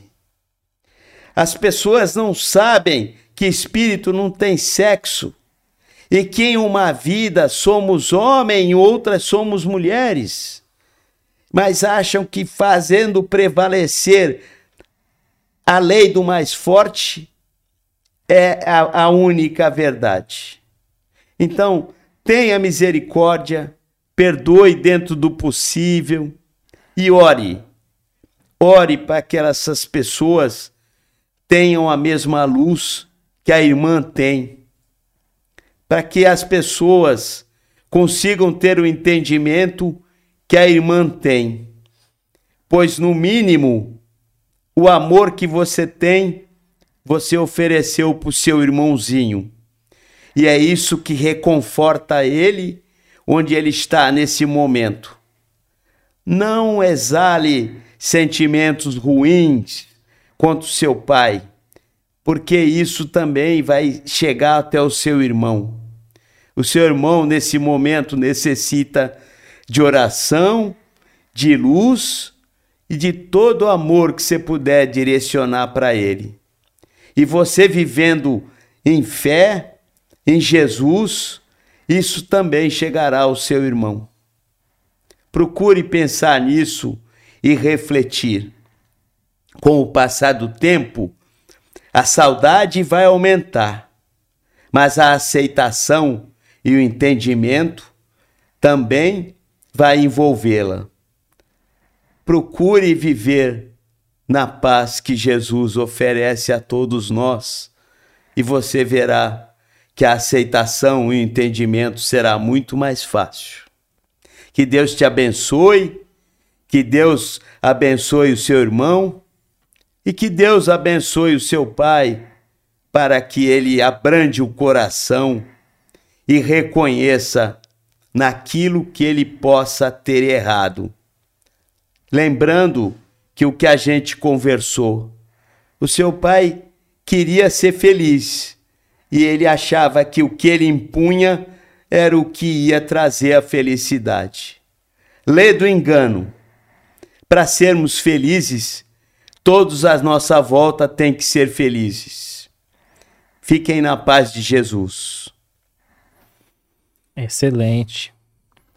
A gente agradece a participação de cada um de vocês. E a Elaine, ela faz uma pergunta bem interessante, que ela diz assim, ó: quando nós perdoamos, né, a pessoa, temos que permanecer com a amizade?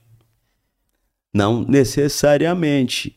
A gente comentou que perdoar não é esquecer. Perdoar é não desejar o mal, é não querer retribuir aquilo que sofreu para que não seja não sejamos iguais à pessoa que nos fez o mal.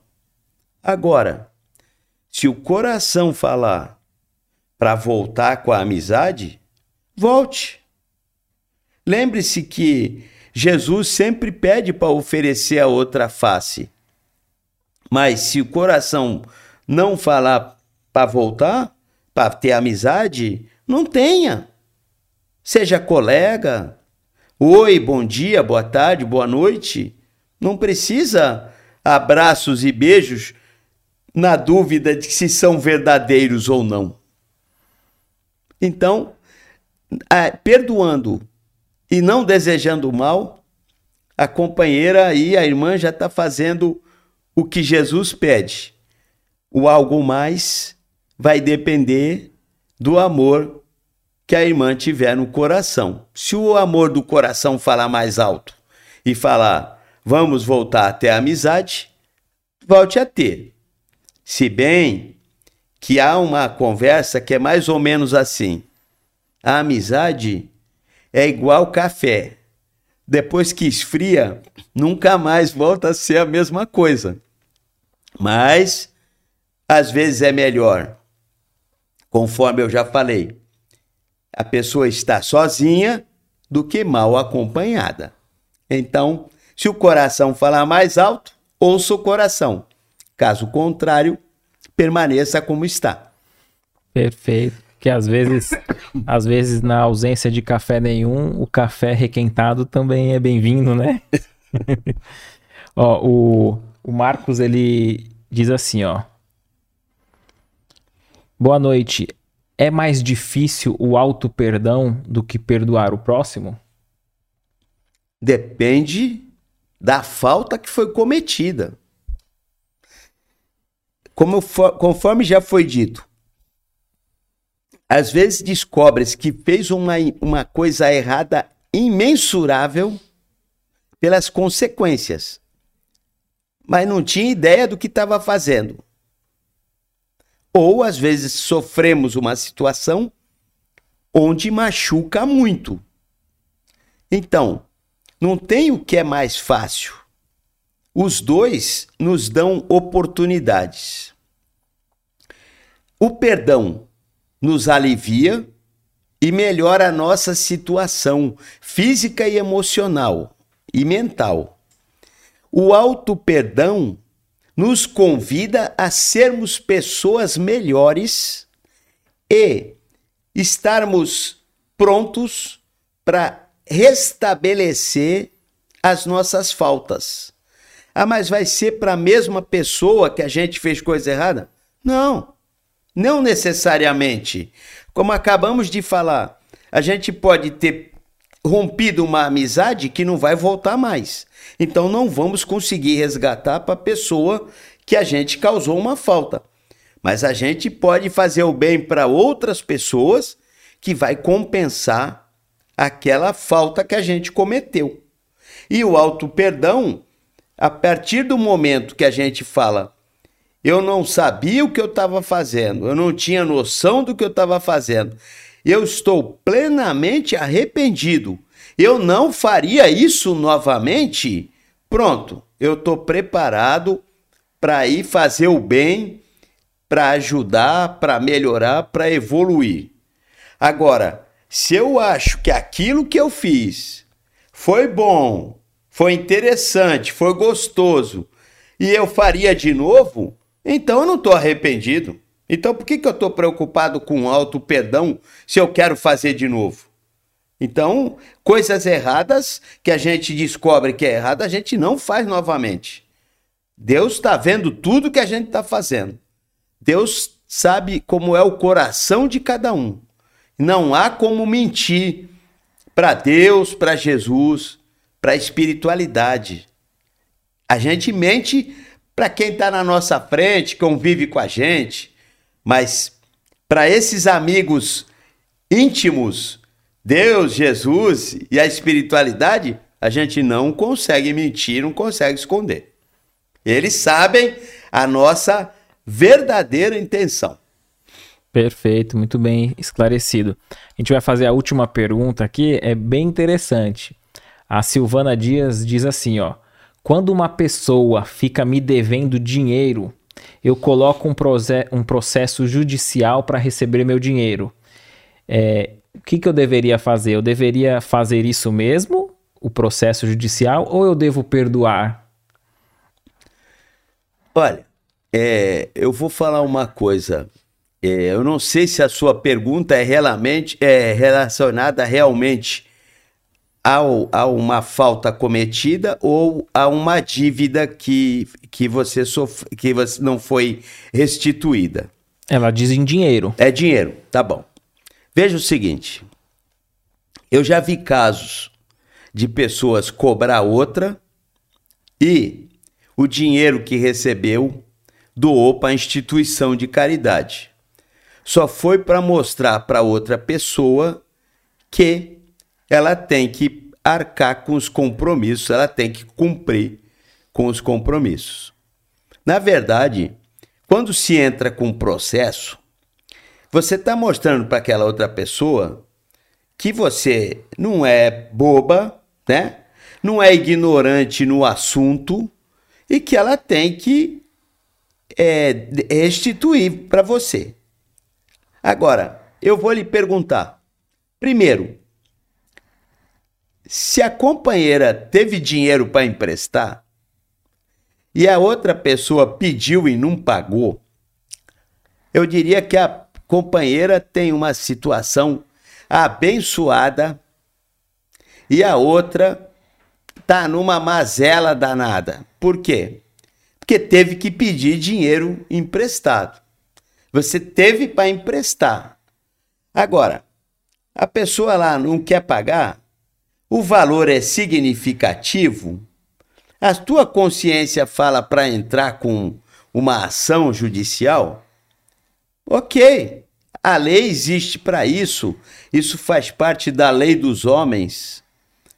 Mas se um valor é ínfimo, se o valor é, não é nada interessante, se de repente as custas vão ficar mais caras do que o valor que vai ser restituído, deixa isso para lá. Uma coisa, pelo menos, a companheira já sabe. Para essa pessoa, não, não empresta mais dinheiro. Ela não vai lhe pedir mais. Não vai ficar sem receber. Digo isso não respondendo faça isso ou faça aquilo. Deixo claro. Se o valor é significativo, a irmã está precisando, acha que quem pediu está querendo levar vantagem, dar uma de esperto, entra com uma ação judicial. O mundo não é dos espertos, o mundo é das pessoas honestas. Os metidos a esperto, um dia são desmascarados. Agora, não se aborreça por causa de um valor que talvez lhe traga dor de cabeça, aborrecimento, que talvez esse aborrecimento gaste mais de medicamento do que o valor da dívida que não foi paga. Pondere e veja se vale a pena. Certa vez eu escutei uma pessoa falar assim: adianta entrar na justiça, gastar dinheiro, contratar um advogado para receber um dinheiro que acaba em um mês e um mês e meio? Vamos pensar em causas grandes. Se há um valor considerável, que tem direito, que vai fazer falta, que dá para ajudar outras pessoas, entra com ação. Se há um valor que insignificante, que dá para passar sem, eu diria que não entra com ação, e ficou livre de uma pessoa desonesta, porque se ela fosse honesta, ela ali pagaria. Ainda mais se ela tiver condições. Se ela não tiver condições, eu entendo até porque ela não lhe pagou. Agora, se ela gosta de levar vantagem, um dia alguém irá levar vantagem sobre ela. É assim que a vida funciona. Então, a irmã decide se deve ou não levar adiante. Fica aí essas ideias que eu passei. Não sei se respondi. A ideia era não responder mesmo, porque a decisão é sempre sua. Perfeito. É, A gente agradece a cada um de vocês. Se você chegou até aqui e ainda não se inscreveu, se inscreva no canal, deixe o seu like, ative as notificações. Quem quiser ter um contato mais direto conosco, nós também estamos no Facebook, YouTube, Instagram, TikTok, Spotify. E é sempre uma alegria receber a mensagem de cada um de vocês que tem nos incentivado a continuar nessa tarefa. E deixar esses minutinhos finais aqui para a gente concluir, agradecendo o Silvio mais uma vez pelos esclarecimentos, por esse bate-papo aqui tão instrutivo que, sem dúvida, a gente aprendeu mais e ampliamos nossa mente. Eu deixaria esses minutinhos para você concluir da maneira que você achar Eu, eu melhor. que agradeço a oportunidade, eu espero ter é, trocado ideia com vocês, tenha sido algo proveitoso, espero ter sido útil, espero realmente poder ter servido a Jesus, levando alguma luz sobre esse assunto tão difícil de ser discutido, que é o perdão. E se vocês me permitem, eu gostaria de encerrar é, com as vibrações é, para a gente elevar os pensamentos, abrir os nossos corações, que a gente possa oferecer aquilo que nós temos de melhor, que é o nosso amor. E assim a gente vai vibrando pelo bem universal e pela paz mundial. Vibramos por todas as nações, por todos os países, principalmente aqueles que atravessam tragédias e conflitos. Vibramos pelo nosso querido Brasil, pátria do Evangelho, solo que reencarnamos. E nos ligamos ao Dr. Bezerra de Menezes e sua equipe de terapeutas do espaço, sempre prontos a nos atender, a nos socorrer e a quem quer que busque auxílio. E assim, nós vibramos por todos os doentes, de corpo e de alma, onde quer que eles estejam, e que eles sejam atendidos nas suas necessidades, conforme os seus merecimentos. E vibramos pelos nossos familiares, vibramos pelos nossos amigos, vibramos pelos nossos vizinhos, vibramos pelos nossos companheiros em qualquer esfera de trabalho. E pedimos ao nosso Criador, nosso Pai Celestial, uma permissão para que possamos fazer uma vibração especial, uma vibração por nós mesmos, criaturas ainda tão necessitadas de discernimento, de luz e da misericórdia divina.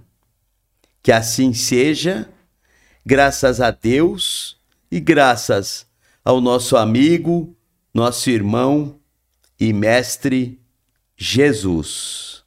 Muito obrigado e que Deus, na sua bondade infinita, abençoe a todos nós. Amém. Muita paz a todos. Até a próxima quarta.